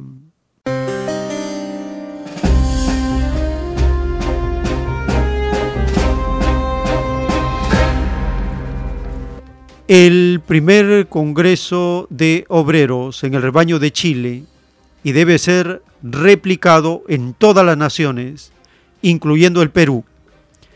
En un conversatorio, el historiador social Gabriel Salazar habla que esta llamada convención constitucional no es ni completamente soberana ni completamente legítima y la clase trabajadora ha sido excluida totalmente de esta llamada convención constitucional. Es por eso que los mismos trabajadores se han autoconvocado en una asamblea constituyente sindical. Escuchemos esta información muy importante para los que estudiamos las profecías de los rollos del Cordero de Dios.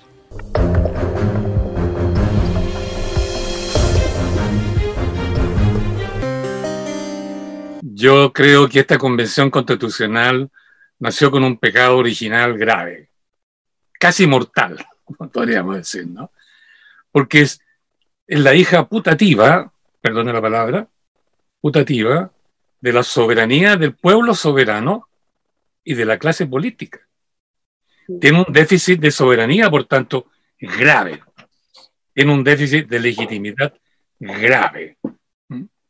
Y yo creo, de acuerdo con Camila, que hay entre 30 y 40 convencionales que están trabajando honestamente, tratando de representar la voluntad popular en la medida de lo posible, pero están recién comenzando. ¿no? Cuando haya que votar ya en los acuerdos comisión por comisión y los temas fundamentales, ahí se va a ver la diferencia y por tanto el producto de esta convención no va a ser, creo yo, junto con Camila, óptimo a ser deficitario. Y deficitario en el, sentido que perjudica a la masa de la ciudadanía, es decir, a la soberanía popular. Porque hay que reconocerlo, si ustedes se fijan, no solo el déficit de esta convención constitucional tiene que ver con la legitimidad, tiene que ver con el hecho de que actores fundamentales que fueron en el pasado protagónicos en cuanto al proceso constituyente, hoy día no están en la convención, ni está la clase trabajadora dentro de la convención constitucional. No hay ni un solo sindicalista trabajador, trabajador, obrero, qué sé yo, allí dentro. Quedó totalmente fuera, fuera. Y, eh, y no es que sean inconscientes, no, no es que no estén pensando, yo sé que están pensando, y van a comenzar a actuar ahora desde fuera. Hoy día recién me llamaron por teléfono, estoy trabajando en este tema ya hace un tiempo, los compañeros de la, del Sindicato Nacional de Trabajadores y Obreros de la Construcción, que están muy activos en esto, me llamaron para decirme que este sábado se va a realizar el Congreso Constituyente Sindical, porque ellos van a comenzar ahora a constituirse a sí mismos como una convención, una asamblea constituyente, para discutir en primer lugar sus problemas, es decir, el tema del Código del Trabajo. Porque la convención discute el tema de la constitución política. Va a definir bien o mal las relaciones políticas del Estado consigo mismo y del Estado con la sociedad o la ciudadanía en su conjunto. Pero no va a definir en detalle y con profundidad el problema de las relaciones sociales de producción, que son las relaciones más materiales, por así decirlo, que constituyen la vida real del grueso de los chilenos y del conjunto de los trabajadores. Eso va a quedar ahí dando bote. Y se va a correr el riesgo que de nuevo las relaciones sociales de producción que son fundamentales para el pueblo, directamente fundamentales, no se dicte por una asamblea como esta, ¿no? Con semi, semi-constituyente, ni siquiera por un parlamento. En Chile los códigos se han dictado por decretos con fuerzas de ley, es decir, decretos dictatoriales, sin discusión parlamentaria y sin discusión ni siquiera plebiscitaria del pueblo. Si corremos ese riesgo, vamos a correr el riesgo de que el actual plan laboral o modelo neoliberal de trabajo quede apenas ¿ah? tocado por el pétalo de una rosa, ¿no? Porque es un tema fundamental que la derecha y los políticos no van a soltar. Es el, segundo pilar fundamental del modelo neoliberal económico. El más grande, el más gordo, son los tratados internacionales de comercio, pero el segundo es el plan laboral. Y la constitución, tal como está, digamos, la convención constitucional, tal como está operando, si lo toca va a ser de sesgo. Eso queda, por tanto, en barbecho. Por eso es que los trabajadores este sábado se van a reunir para comenzar a discutir, deliberar y decidir sobre ese tema. Me decían que ya están de acuerdo entre otros grandes gremios, de los, bueno, los, de los obreros de la construcción, los portuarios, los mm. forestales, que son enormes, y gran parte de los obreros del, de la minería. Y otro grupo, los, los, los, eh, los, profesores, mucha gente de la, de la salud. Hay un movimiento que se está armando que va a ser grande. Y este va a actuar desde fuera de la convención. Y si se produce el conflicto que la convención no pueda, que está metiendo una camisa fuerza, ¿verdad? Producir una constitución óptima para el pueblo, la movilización de estos sectores va a continuar y la movilización de todo el resto de nosotros que vamos a quedar descontentos, se va a reiniciar.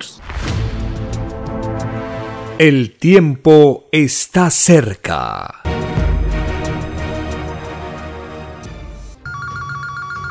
Tenemos, parece una llamada. Aló, tenemos una comunicación. Aló, su nombre. Francisco León. Ah, adelante, hermano, sí.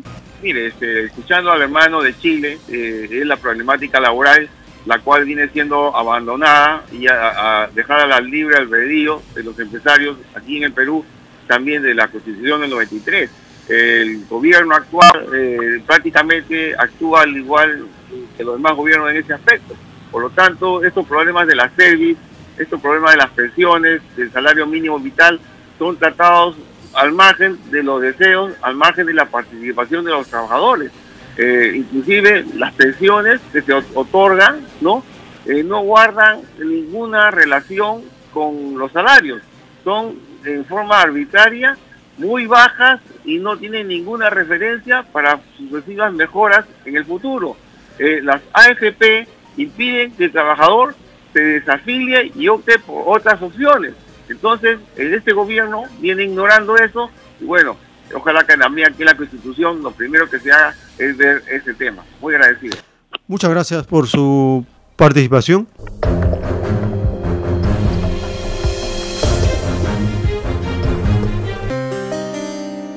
Les recordamos las actividades culturales de los domingos en Vegetalia, Girón Camaná 344, a partir de las 3 de la tarde, conversatorio, exposición de la copia de los rollos telepáticos, se comparten materiales de difusión.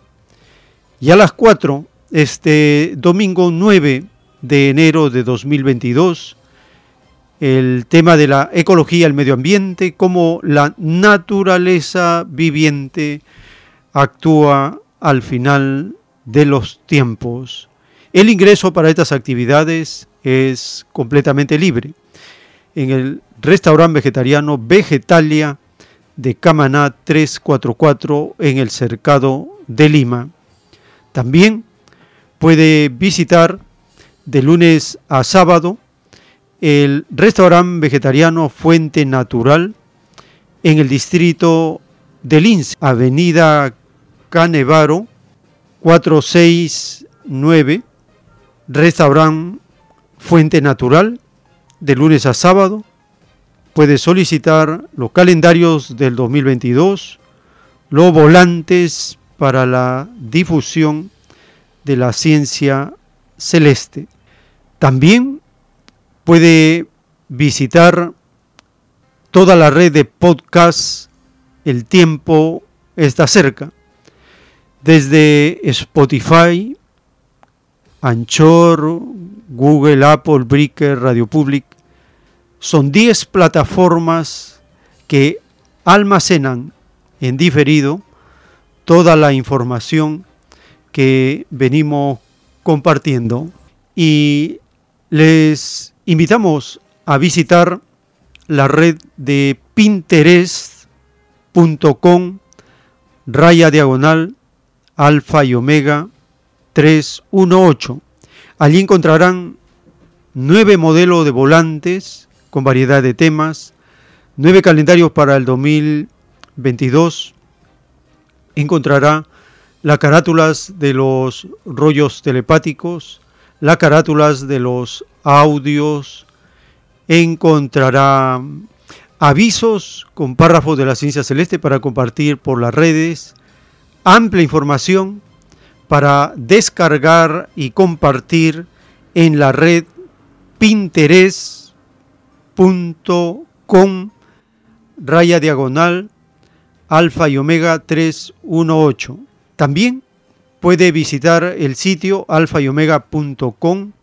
Allí puede descargar los modelos de volantes y las dimensiones de la bandera del milenio de paz para que puedan imprimirlo en cualquier lugar donde usted se encuentre. En la parte baja de la página web están los menús, allí están los idiomas, las indicaciones para las impresiones y así vamos añadiendo novedades en la página web. Estamos llegando al término de esta intensa jornada informativa de inicio del año 2020 22 con la certeza y la seguridad de la autodestrucción del capitalismo y la construcción del comunismo como sistema de vida autorizado, ordenado por el Divino Padre, como solución final a todos los problemas de la tierra. Muy agradecido por habernos acompañado en esta jornada informativa y si el Divino Padre Eterno lo permite, hasta una nueva edición.